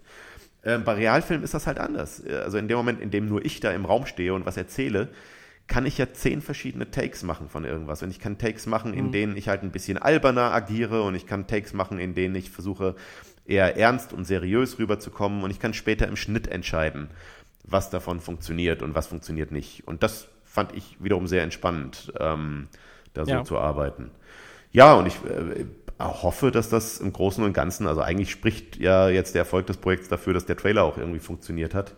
Ähm, aber der Ton war auch total verrauscht äh, von den Originalaufnahmen. Das heißt, ich musste da drüber synchronisieren und man merkt es auch ein bisschen, äh, wo ich halt Angst hatte, dass das dann noch zusätzlich so diesen Teleshopping-Synchronisationseffekt hat. Ähm, aber Da muss man sich immer rausreden, war so geplant, sollte das Klischee auf die Schippe nehmen, ist Absicht, äh, einfach so. So machen wir es beim Podcasten auch. Na dann, siehst du, also, aber das sind so Unsicherheiten gewesen, die ich halt hatte, bis es gestartet ist und gemerkt habe, okay, das funktioniert, es, es geht, Leute mögen das und äh, stört sie nicht und ich werde nicht ausgelacht und auf dem, Stuhl, auf dem Schulhof verkloppt. Insofern äh, scheint das alles in Ordnung zu sein. Ja, aber man macht sich manchmal ja trotzdem sehr, sehr viel Arbeit. Also ich kann mich noch dran erinnern, da war ähm, gerade eine Kularaufnahme. Wir sind ja drei Leute, Max, Dominik und ich. Und ähm, Dominiks Tonspur war auf einmal weg bei einer Vier-Stunden-Aufnahme. Oh Gott. Und das ist natürlich sehr, sehr ärgerlich.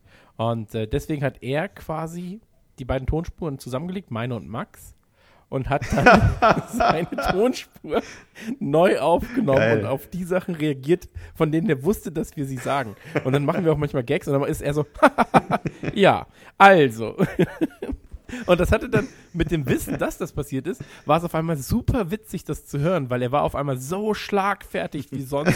halt einfach, also er konnte seine Gags halt vorlegen und das war schon Es- sehr, sehr, sehr, sehr gut. Oh, es gibt diesen Ähm. Film, kennt ihr Primer? Sagt euch das äh, was? Der Film Primer? Nee, sag mir gerade nicht. Es äh, ist, ein, ist, ein, ist ein Zeitreisefilm, aber so ein komplett Indie, Low-Budget Zeitreisefilm mit eigentlich keinen Special Effects.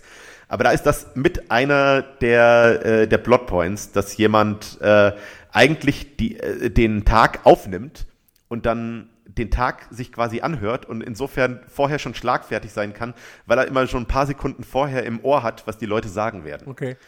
Und das ist im Grunde das, was er gemacht hat. Das war so eine Art Zeitreise. Er konnte einfach sich so ein bisschen zurückversetzen und er konnte dann auf äh, aufnehmen schon. Das ne? so. Das war super. Ja, aber schön. Ja, seitdem machen wir das bei jeder Trailerschnack-Folge so. Also wir führen jetzt das Gespräch mit dir und nachher nehmen Chris und ich unsere Spur nochmal neu auf mit bisschen besseren Antworten, den besseren bisschen Gags. besseren Fragen und so, wo wir das einfach noch ein bisschen Also noch besser. Genau, Gags, ja, das müssen genau. wir dazu sagen. Genau. Wir sind noch besser. Was meinst du, wie der Anfang der, der Sendung dann sein wird? Ähm, Große Trailer-Schnack-Lachparade. genau. ja, ja, genau. Immer mit eingespielt lachen.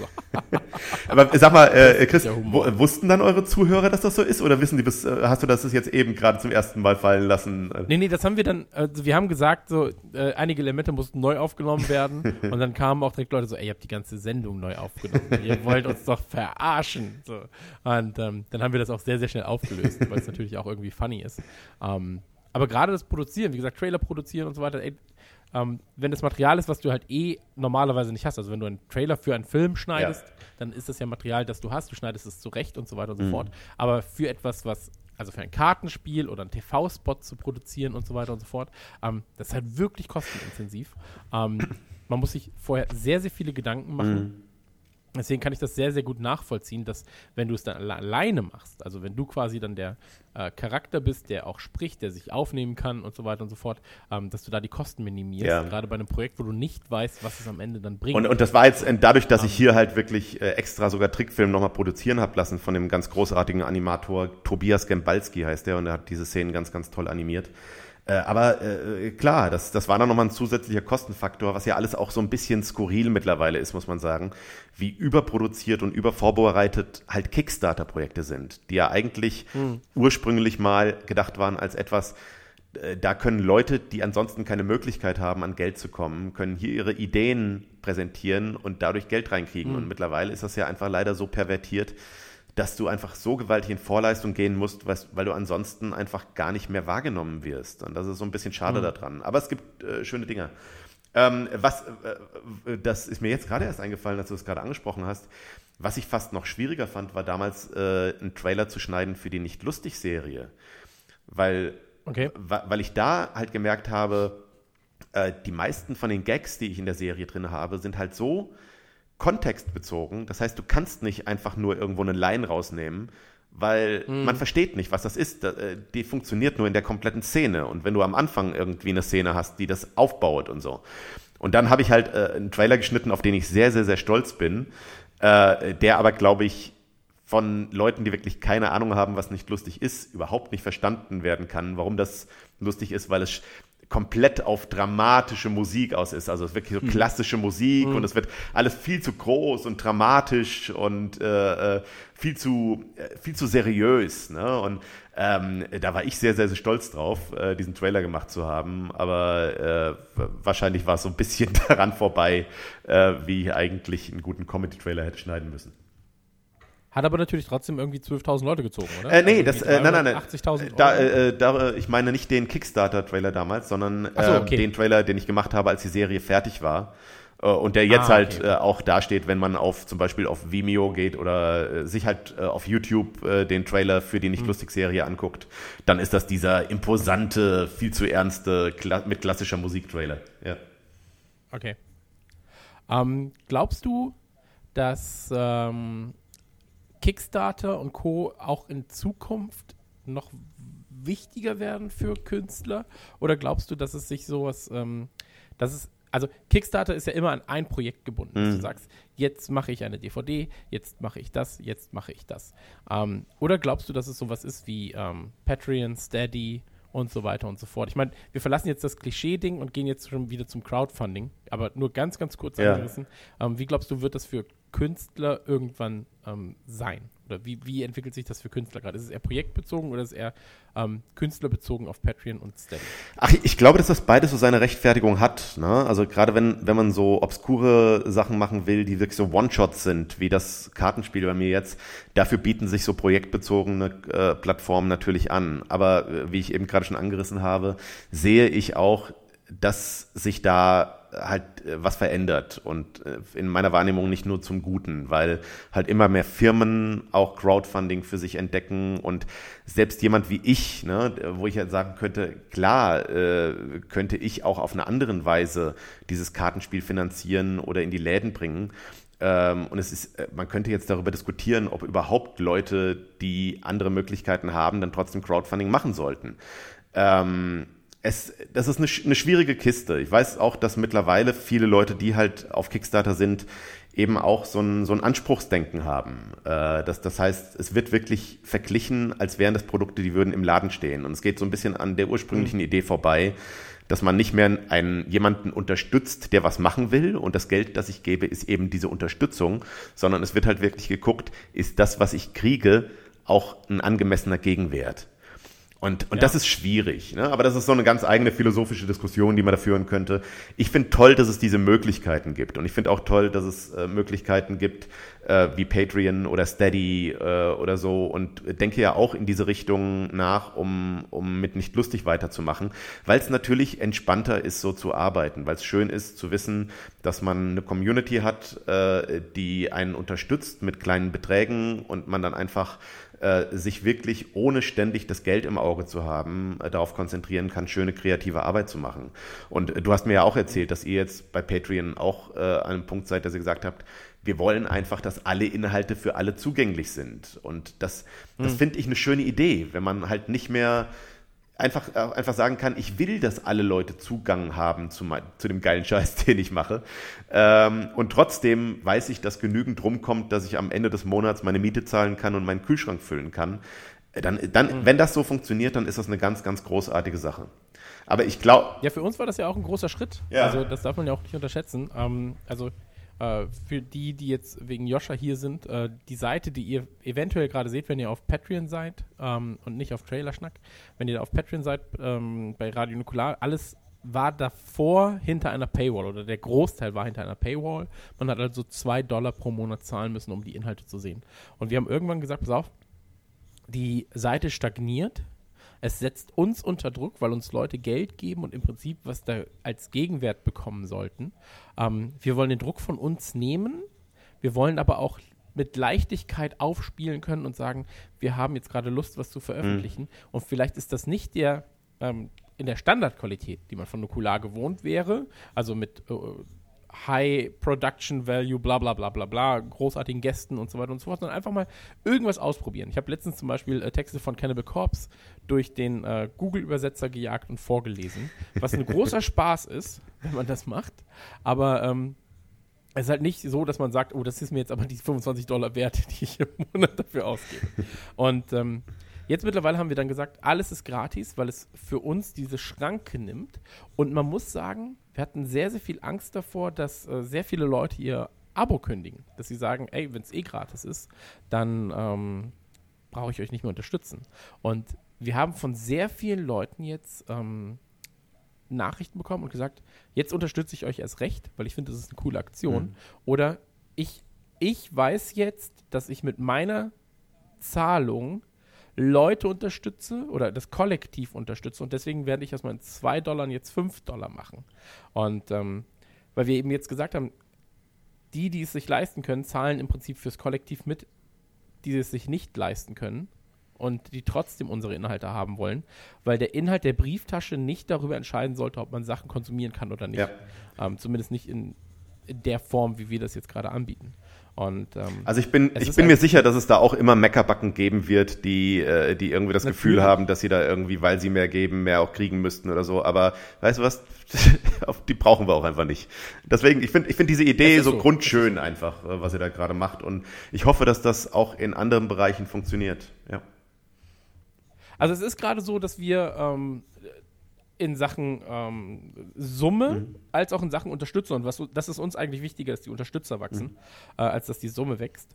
Ähm, also wenn die mitwächst, ist natürlich schön, aber prinzipiell sollen erstmal nur mehr Leute unseren Scheiß hören gerade. Ähm, und beides ist gestiegen, seitdem wir es verändert haben. Also Schön. wir haben mit einem krassen Rückgang gerechnet, oder zumindest einem Rückgang um 20 Prozent, ähm, aber es ist tatsächlich gestiegen in beiderlei Hinsicht. Aber muss man auch sagen, dann, dankbar. dann kaufst du dir halt einfach zwei, drei Fabergé-Eier weniger mal jetzt diese Woche. Eben. Und äh, dann Eben. geht das auch.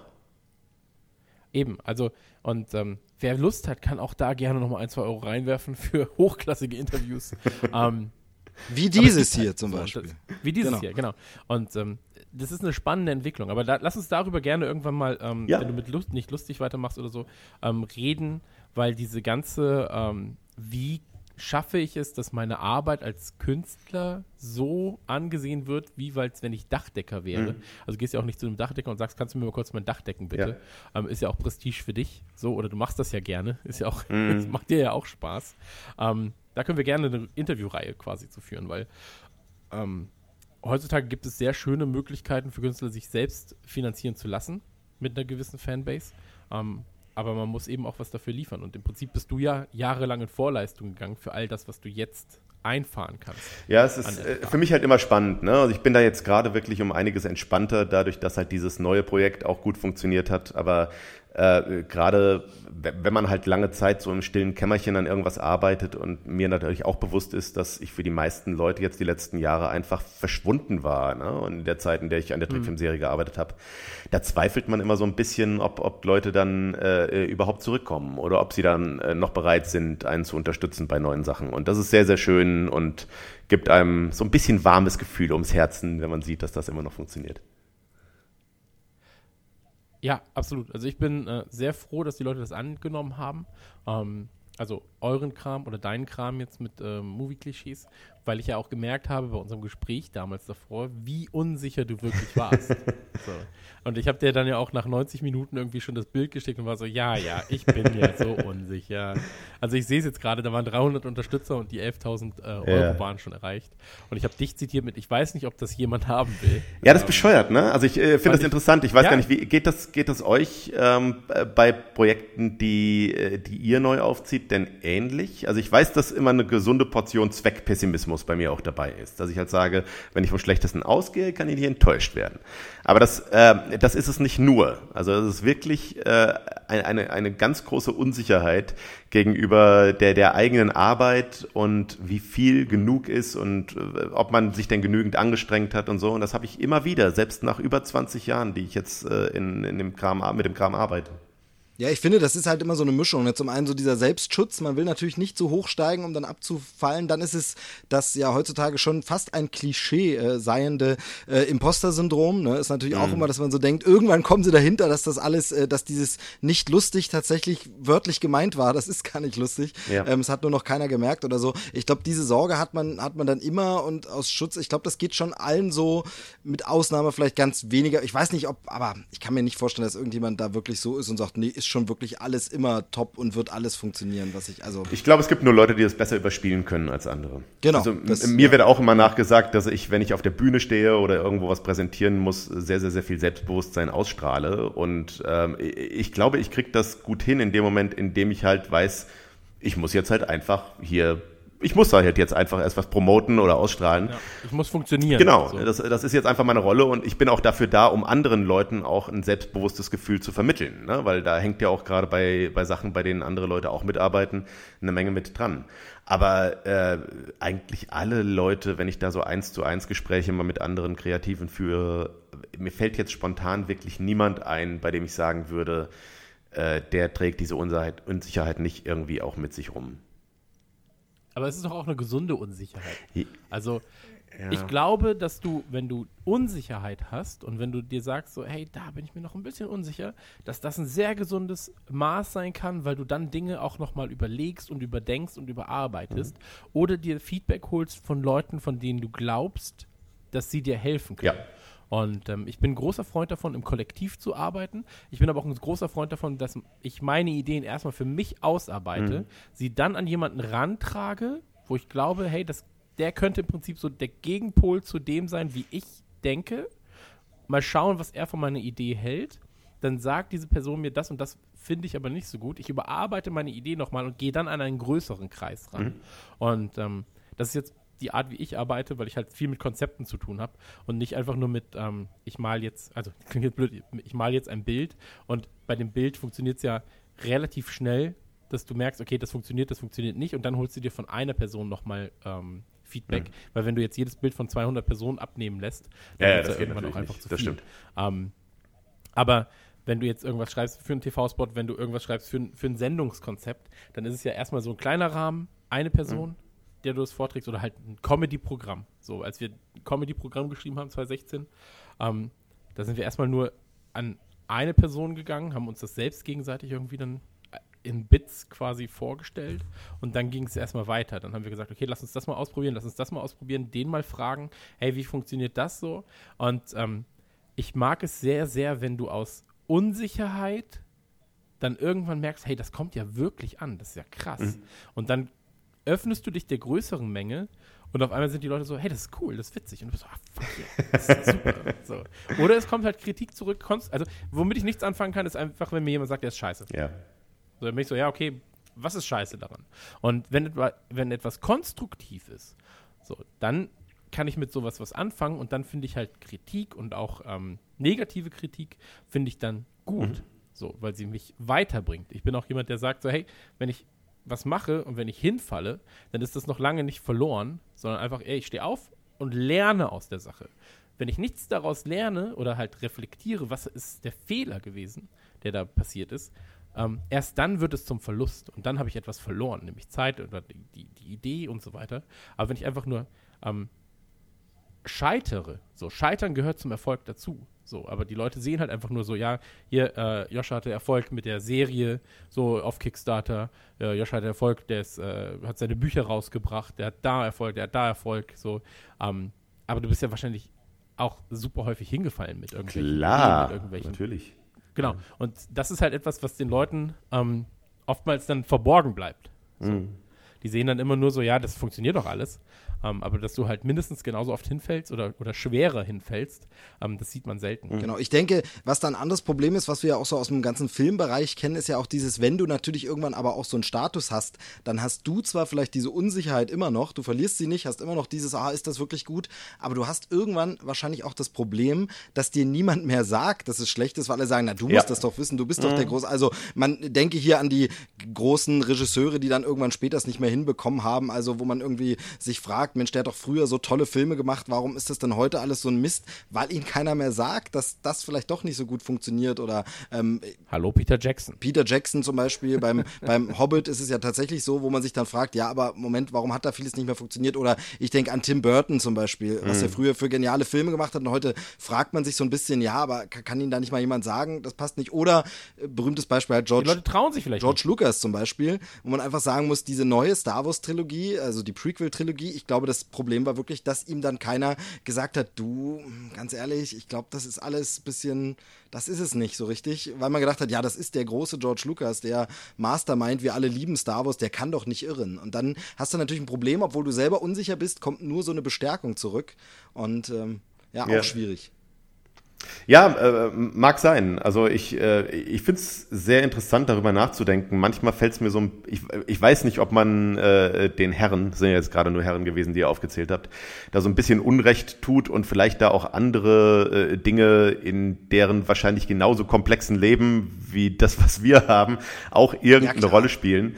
Klar. Ähm, aber äh, ja, es ist auf jeden Fall interessant, drüber nachzudenken, wenn man das Gefühl hat, so, so irgendwie äh, wirkt das alles plötzlich sehr ungefiltert. Ähm, Ja, das stimmt. Also ich glaube immer, wenn es für dich selbst zu glatt läuft, solltest du einen Schritt zurückgehen und nochmal überlegen, warum läuft das gerade eigentlich so glatt? So, es ist keiner da, der mir sagt, hey, du entwickelst dich gerade in eine komische Richtung. So. Oder ähm, vertrauen dir die Leute blind, obwohl sie das vielleicht gar nicht sollten. Ja. Vielleicht einfach mal Kritik einfordern.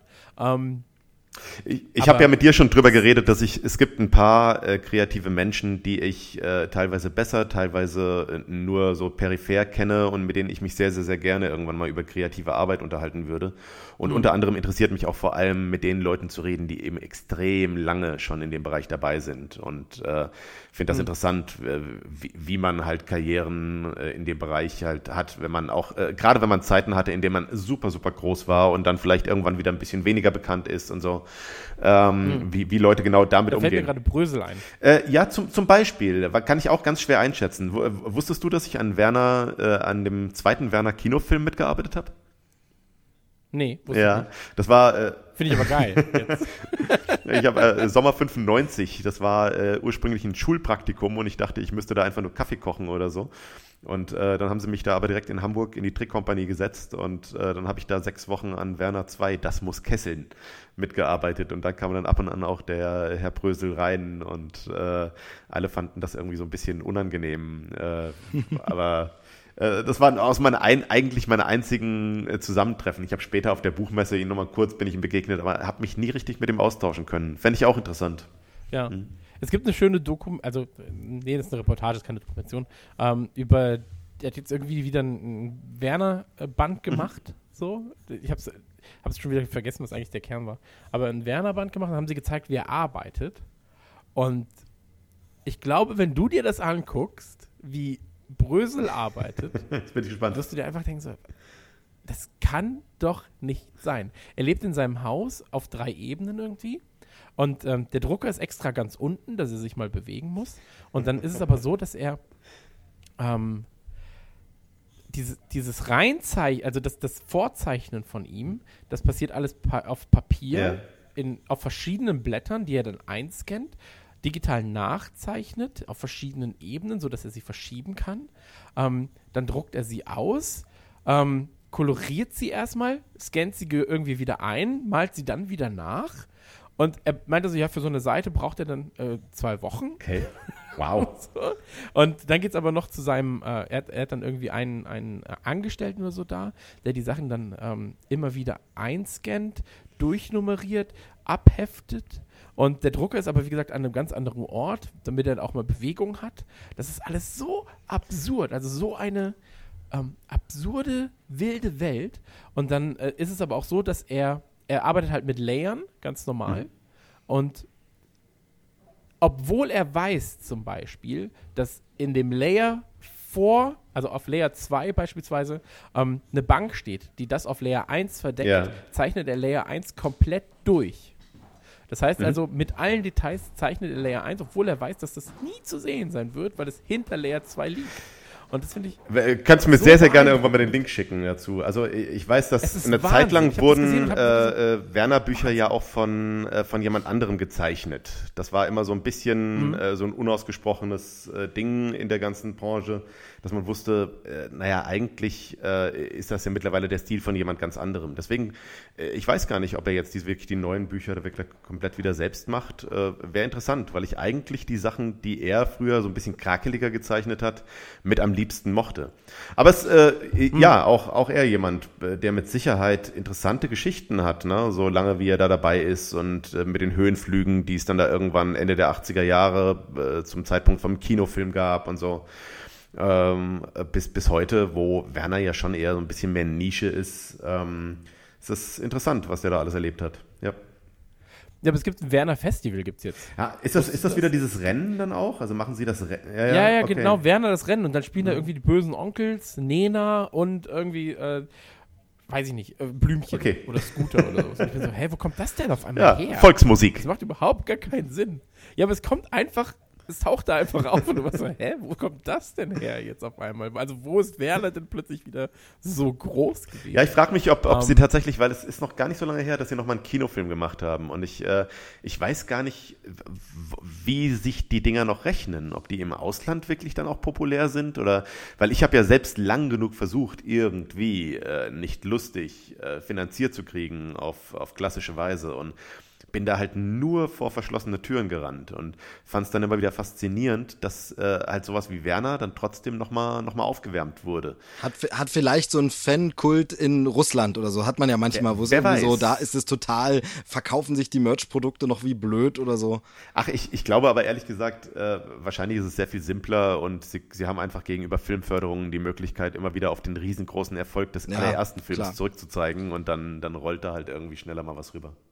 Genau, da sind wir dann doch, Na, ich, ich werf sie auf jeden Fall mal rüber. Ja, also, gerne. so, Sind wir- guck sie dir mal an. sind wir dann bei Werner doch wieder im Thema, nämlich Franchises, die fortgesetzt werden und Sachen. Und äh, ich denke, damit schließen wir vielleicht den Bogen jetzt wieder ein bisschen zurück zu den Trailern, zu den Filmen. Und ähm, ja, welcher Trailer hat dich, Joscha, denn vielleicht zuletzt irgendwie mal begeistert oder beeindruckt, wo du gesagt hast, trotz aller Klischees oder wegen der Klischees, äh, den Film will ich unbedingt sehen, da hat mich der Trailer schon umgehauen. Oder vielleicht ja auch etwas, wo du gesagt hast, der Trailer hat mich umgehauen, der Film war es dann aber leider doch nicht. Ähm, ich, ich muss wirklich überlegen gerade, weil äh, ich, ich momentan äh, versuche, Trailer eher zu vermeiden. Ne? Also das heißt, ich, ich sehe natürlich Trailer, wenn ich im Kino sitze und da will ich dann auch nicht die Augen zumachen. Äh, wie viele Leute war ich von, äh, vom Joker-Trailer sehr begeistert ähm, und habe Joker auch noch nicht gesehen. Insofern, das steht immer noch an, würde ich aber gerne machen. Ähm, und äh, einen anderen Film, den ich einfach äh, schon im Trailer von der Stimmung her sehr, sehr schön fand und den ich auch wirklich äh, dann als Film komplett auch mochte, war Midsommar. Den fand, ich, äh, den fand ich sehr, sehr schön. An was anderes, was mich vom Trailer her jetzt irgendwie so umgehauen hat, ich überlege gerade, ob es da irgendwas gab, was. Äh, Ich will die ganze Zeit reinrufen. Ich will die ganze Zeit reinrufen, die einfach einen Trailer Ja, sagen, sag, den sag, du dir sag bitte. angucken musst. Der vom neuen Godzilla. Der Trailer. der ist äh, ein Meister. King of Monsters. Ähm, ich weiß nicht, ob er King of Genau, Monsters ja, das ist der zweite war. Godzilla, genau. Genau. Und ähm, es ist einfach, das ist der perfekte Trailer. Okay. Er hat jedes Klischee drin, das, das wir vorhin aufgenannt Ich glaube haben. sogar, dass ich den gesehen Aber habe, ne? Das ist äh, mit Millie Bobby Brown, die äh, Genau, an genau, es, CB-Funkgerät sitzt Genau. und so weiter. Komischerweise ist der bei mir so ein bisschen durchs Gedächtnis durchgefallen. Nee, es, es gibt zwei Trailer Mhm. dann äh, scheinbar. Der erste beginnt halt mit ähm, klassischer Musik eines alten Pop-Hits. Ah, natürlich. Oh, wel- welchen ich natürlich auch. Und- Äh, achso, Entschuldige, erzähl erst von, von Godzilla weiter, dann sag ich gleich noch. Nee, genau, also, den kannst du dir anschauen, der ist äh, perfekt. Mhm. Also, das ist wirklich so mein Lieblingstrailer der letzten zwei, drei Jahre auf jeden Fall. Ähm, wa- was mich einfach kriegt, aber das spielt halt einfach so in so einer eigenen Liga, äh, wie sonst halt auch sonst weder Filme noch, äh, noch Trailer funktionieren, äh, ist ähm, halt Once Upon a Time in Hollywood. Tarantino hat mich einfach sofort wieder abgeholt in diese 60s Musik, 60s Atmosphäre. Es ist ohnehin ein Jahrzehnt, das ich faszinierend finde. Altes Hollywood ist etwas, das ich sehr mag und äh, mit Vorliebe mir auch ähm, äh, diesen Podcast anhöre namens You Must Remember This, in dem viele alte Geschichten von Hollywood erzählt werden. Äh, das, das hat mich sofort abgeholt und äh, da war ich Feuer und Flamme sofort für, Genau, für dieses Ding. Da bist du aber schon bei dem Punkt, weil du vorhin meintest, du versuchst nicht so viel Trailer zu schauen. Ich finde, man muss heutzutage halt wirklich ein bisschen aufpassen. Es gibt Trailer, die kann man bedenkenlos schauen, wo man genau weiß, die Studios oder die Macher stehen dahinter. Also ein Tarantino-Trailer würde ich mir immer angucken, weil er hat da auch da die Hoheit drüber und er wird niemals Ja. irgendwas spoilen oder verraten. Kann man äh, beruhigt gucken. Genauso ist bei Steven Spielberg, der hat ja sogar da eben noch das Auge drauf. Ähm, Marvel, Star Wars, da ist tatsächlich Disney auch hinterher, die verraten nichts. Also letzten Star Wars-Trailer, du siehst bombastische Bilder, kannst irgendwas mutmaßen, aber die Handlung kannst du nach dem Trailer nicht zusammenfassen. Und dann gibt's aber natürlich eben andere Studios, die wirklich den gesamten Film erzählen. Also ich äh, bringe das immer wieder. Mein, einer meiner Lieblings-Sketche aus äh, RTL Samstagnacht, den ich heute noch im Kopf habe, ist wirklich Verrat doch gleich den ganzen Film in der Vorschau Pictures präsentiert und dann wurde wirklich so ein Trailer abgearbeitet. Das gibt's eben heute auch noch, aber ich finde eben, es gibt manchmal auch ein paar Meisterwerke unter den Trailern, die einen vielleicht heiß machen am Film oder auch da so Klassiker Suicide Squad. Wie geil fanden wir alle diesen Trailer Ja. und äh, ja. Ja. dann äh, über den Film brauchen wir nicht reden. Also ähm, ich finde es immer so ein bisschen, man muss da ein bisschen gucken, aber das muss man natürlich vorher auch wissen und man kann es natürlich auch nicht erahnen. Äh, für mich schlimmstes Trailer-Klischee momentan auch sehr viel noch benutzt neben dem Warm und so Sound ist tatsächlich viel zu schnelle, zu häufige Schwarzblenden. Immer wieder ganz kurz und Schwarzblende und Ja. ganz kurz und schwarz, also wirklich furchtbar. Wird, wird viel zu häufig, viel zu krass und viel zu sinnlos eingesetzt irgendwie. Ja, es ist schade, dass momentan, also ich finde, Trailer haben selten wirklich eine Idee. Also ich, ich äh, finde immer wieder faszinierend, wenn dann doch ganz, ganz selten mal ein Trailer auftaucht, bei dem man auch sieht, ah, das habt ihr extra für den Trailer produziert. Das ist wirklich Ja, da. Pixar sehr oft. Genau, da, da, da stehen noch am ehesten Ideen dahinter, sagst, okay, wir machen hier wirklich Zeug, das einfach dafür da ist, um euch in diese Welt oder in diese Idee reinzuholen. Und äh, das hat vielleicht noch nicht mal direkt was mit dem Film zu tun. Äh, das finde ich super, äh, wenn sowas passiert. Das, äh, ich kann mich erinnern, damals als, äh, jetzt muss ich echt äh, offenbaren, wie alt ich bin, ähm, aber damals als Fight Club äh, rauskam, äh, hatten sie diese PSAs, äh, P, äh, das heißt diese Public Service Announcements Genau. mit Edward Norton und Brad Pitt, äh, bei denen sie einfach di- äh, direkt in die Kamera gesprochen haben und dem, dem Kinopublikum einfach erzählt haben, dass man sein eigenes Urin trinken kann. ähm, und solche Sachen. Das, äh, das fand ich super, weil es hat sofort etabliert, okay, es geht, äh, das ist ein Film, in dem geht es um Anarchie. Ihr, ihr Genau, captured ja. im Grunde gerade hier die Trailer und äh, ich, ich mag, wenn Leute halt einfach mit diesen Konzepten spielen. Das passiert leider nicht oft genug. Ja, genau. Sehr schönes Beispiel da auch noch damals. Da hat sich Disney mal was getraut. Hat man damals noch überhaupt nicht so gekannt in den 90ern. Äh, bei Lilo und Stitch gab es tatsächlich eine ganze Reihe Ja, von Trailern, ja, als. Stitch einfach in die berühmten Disney-Klassiker rein. Also du hast die Tanzszene gehabt aus Die Schöne und das Biest Mhm. und plötzlich war am Kronleuchter oben Stitch, der Kronleuchter fiel runter und alles. Was damals auch noch sowas war, da hat man nicht mit gerechnet. Heute ist ja so Metaebene, ja, kennt man irgendwie, aber da war es wirklich so, hä, okay, dieser Stitch, das scheint ja was Schräges anderes zu sein. Ähm, äh, Ja. fand, ich auch schön. Genau, das ging, das war, glaube ich, so mit einer der ersten Sachen, die diese äh, Meta-Ebene eingeführt hat. Ich erinnere mich auch, äh, Rick and Morty haben das auch fantastisch gemacht. Die hatten auch Commercials, in denen sie plötzlich in einem Commercial gefangen waren und irgendwie Sachen gesagt haben, wo halt Leute drumherum keine Ahnung hatten, warum sagt ihr das gerade? Das ist halt irgendwie diese seltsame Ebene, auf denen Commercials spielen. Und äh, ja, mochte ich sehr. Genau, sehr schön auch zum neuen äh, Pixar-Film Onward gibt es einen Trailer, wo die beiden Sprecher, Chris Pratt sind das und Tom Holland, den Trailer gucken und einfach nur erzählen, wie toll sie den Trailer finden, aber du siehst den Trailer noch nicht. Ja. Sondern du siehst die beiden mit Kopfhörer und sagst, ah, und die Szene, ach, ist ja super, ach, ist ja witzig. Auch nicht unbedingt neu, aber trotzdem äh, schön gemacht, weil die beiden das auch sympathisch verkaufen, natürlich. Ja. Gibt es einen Film, Joscha, äh, auf den du dich gerade besonders freust? Oder etwas, wo du sagst, äh, da habe ich Bock drauf, aber ich hatte die Zeit vielleicht einfach noch nicht?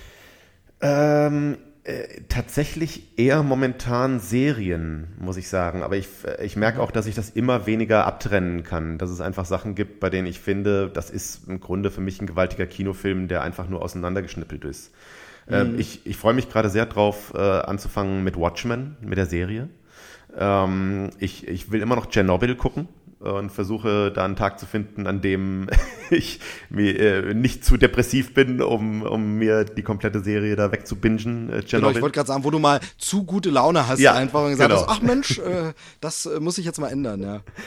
Ähm, das sind so die beiden Sachen, die mir jetzt spontan besonders äh, einfallen. Aber ich überlege gerade, also ich, ich werde auf jeden Fall jetzt als nächstes noch in Joker und in den neuen Terminator gehen, auch wenn äh, ich, ich wahrscheinlich wie äh, alle anderen mit ein bisschen zu viel Hoffnung an den neuen Terminator rangegangen bin.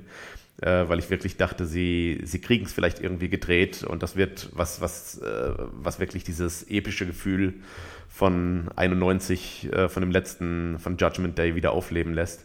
Aber das scheint ja nicht geklappt zu haben. Nee, genau. Ähm. Ich habe ihn tatsächlich auch noch nicht angeschaut, weil ich Angst habe, dann zu enttäuscht zu werden und dann Ja. lieber habe ich irgendwie so einen Sleeper-Hit auf Blu-ray, wo ich sage, oh, war ja doch gut. Ähm, wie ist Star Wars bei dir? Steht das bei dir hoch in der Gunst? Äh, Also das steht, das steht in der Gunst, steht nicht in der unglaublich hohen Gunst. Ähm, äh, das, da bin ich vor allem diesmal scharf drauf, weil ich habe vor zwei Jahren meinen mittlerweile achtjährigen, damals noch sechsjährigen Neffen damit total angefixt mit Star Wars. Und äh, das war einfach schön, wirklich mit ihm zusammen auch die ersten Teile zu gucken und wirklich diesen Moment zu haben, wenn äh, halt der, der berühmte No, I am your father äh, äh, Moment kommt und so und einfach zu sehen, wie ihm da das Gesicht wirklich gerade rauskippt und und der ist jetzt in einem Alter, in dem ich ihn das erste Mal in Star Wars Film ins Kino mitnehmen werde und da freue ich mich sehr drauf. Toll, ja, ganz toll, ganz toll, ja. Und ich frage mich trotzdem, wie J.J. Abrams äh, aus den ganzen Nummern rauskommt. Weil ich, ich, ich muss gestehen, ich, ich mochte die Idee von Last Jedi. Ich mochte diese Idee davon, dass man Brücken verbrennt und sagt, äh, vielleicht steht auch nicht hinter allem was dahinter, sondern äh, jeder kann Held sein und es äh, ist nicht halt einfach nur diese äh, Skywalker-Blutsspur, die hier überall durchgetrieben werden muss. Und ich habe das Gefühl, dass der dritte Teil volle Kante sagt, äh, übrigens doch.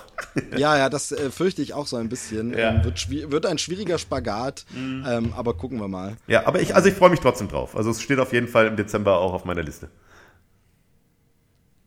Gut, dann sind wir im Grunde schon beim, beim Dezember-Ausblick oder beim, beim äh, so End, Endgespräch. Äh, für mich steht im Dezember auf jeden Fall nicht lustig das Weihnachtsbuch wieder auf dem Plan. äh, das ist tatsächlich, also das ist ja wirklich mein absoluter Liebling, weil ich liebe Weihnachten und dann mit diesen Cartoons, äh, ich muss es jetzt erzählen, mein Lieblings, äh, mein, mein Lieblingscartoon davon ist ja der mit dem Weihnachtsmann vor dieser Tafel mit der äh, Kosten-Nutzen-Rechnung, ähm, der dann sagt, und ich höre wirklich so seine Stimme direkt im Kopf, der sagt, Moment mal, das, äh, das lohnt sich ja gar nicht. Das ist wirklich, äh, äh, muss ich heute noch äh, sehr viel lachen davon da. Das, das Vielen gehört Dank. mittlerweile zur Weihnachtszeit bei mir richtig. Aber das ist ja auch wieder wahr. So, Ja, wenn ich jetzt klar. darüber nachdenke, wer ist denn der Weihnachtsmann? Im Prinzip sind ja die Eltern der Weihnachtsmann. Und ähm, ich kaufe jedes Jahr geile Geschenke. So, und im Endeffekt wird es irgendeinem Arschloch zugeschrieben, der angeblich am Nordpol wohnt. Also irgendwo, weiß ich nicht, das, das ist wirklich, es lohnt sich nicht. Ist schön, wenn die Kinder irgendwann in dem Alter sind, in dem man das wirklich für sich claimen kann. Ich habe das geholt für dich, ich habe das erarbeitet mit meiner Patreon-Kohle. Ja, aber noch ist es nicht Genau, so weit. es dauert ist noch noch, nicht so weit. noch. Also die, ich glaube, das, ich glaub, das Phänomen des äh, Weihnachtsmanns existiert jetzt gerade noch. Ähm, ich frage mich, wie viele Jahre das noch so geht. Ich hoffe noch ein, zwei. Und, Mhm. Wie alt ist dein- wie alt ist vielleicht dein Sohn veräppelt Äh, 31. Ja, das geht schon noch. Ja, Ein, ein also zwei ein, Jahre zwei geht Jahre hatte- gerade noch. Ja. also, ja, geht das. Nee, er ist jetzt acht. Ähm, Nee, ich finde am spannendsten, am spannendsten bei den Kindern in diesem Alter so diese Phase, sie wollen, also eigentlich sind sie schon zu cool Ja. und denken, sie glauben nicht mehr dran, aber so richtig sind sie sich doch nicht sicher, wenn man dann wieder mal so eine Andeutung so, na, aber könnte doch, ich will es mal mir lieber nicht verscherzen. Also das finde ich eigentlich am witzigsten. Das Interessante ist, ja, ich, ich habe letztens auch gesagt, wenn du jetzt nicht nett bist, dann rufe ich den Weihnachtsmann an. Und er so, hm, fuck, die, die Gefahr besteht ja wirklich. So, er hat ja die er mir schon mal gesagt. Ich, ich habe das, manchmal habe ich den Eindruck, dass gerade so in diesem Alter, acht Jahre, ähm, es ist so eine, so eine ganz komische ähm, Ebene da reinkommt. Und zwar, die Kinder äh, wissen teilweise, dass es den Weihnachtsmann nicht gibt, haben aber Angst, das zu zeigen, weil sie Angst an, wiederum an denken, dann hört ja das auf mit den Geschenken. Das heißt, Ja, ich, muss, sein. ich muss meinen Eltern jetzt vorspielen, dass ich weiter an den Scheiß glaube, dam- damit der Geschenkefluss hier nicht abreißt. ja, aber die, die eigentliche Frage ist halt, wer verarscht Ja, und das ist so eine komische Ebene, ne, wo du sagst so, wer belügt hier wen? Und ich, ich weiß, dass ihr mir nicht die Wahrheit sagt, aber ich tue so, als würde ich eure Lügen glauben, damit ihr mir weiter Ja. Geschenke macht. Aber dabei spielt er es so schlecht. Also mein Sohn ist wirklich der schlechteste Schauspieler, was das angeht.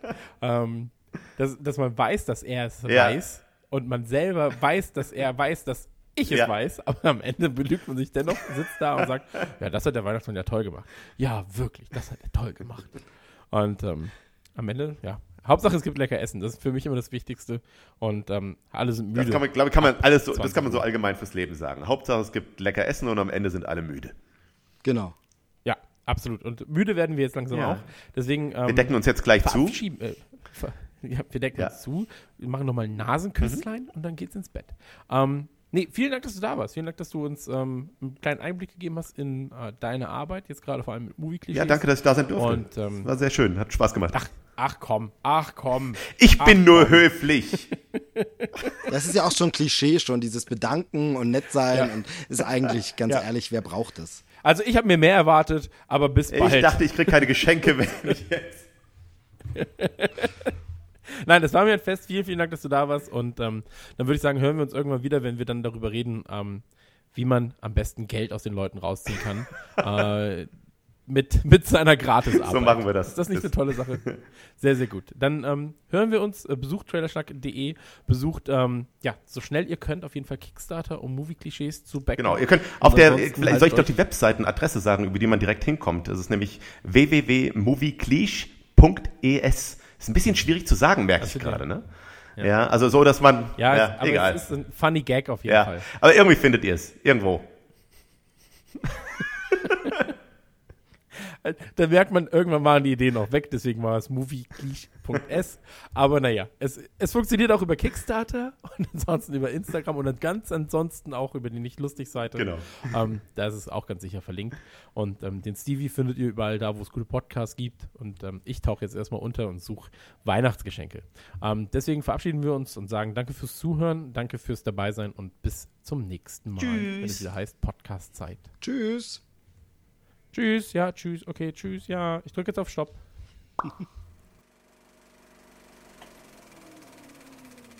Das war Trailerschnack. Bis zur nächsten Ausgabe.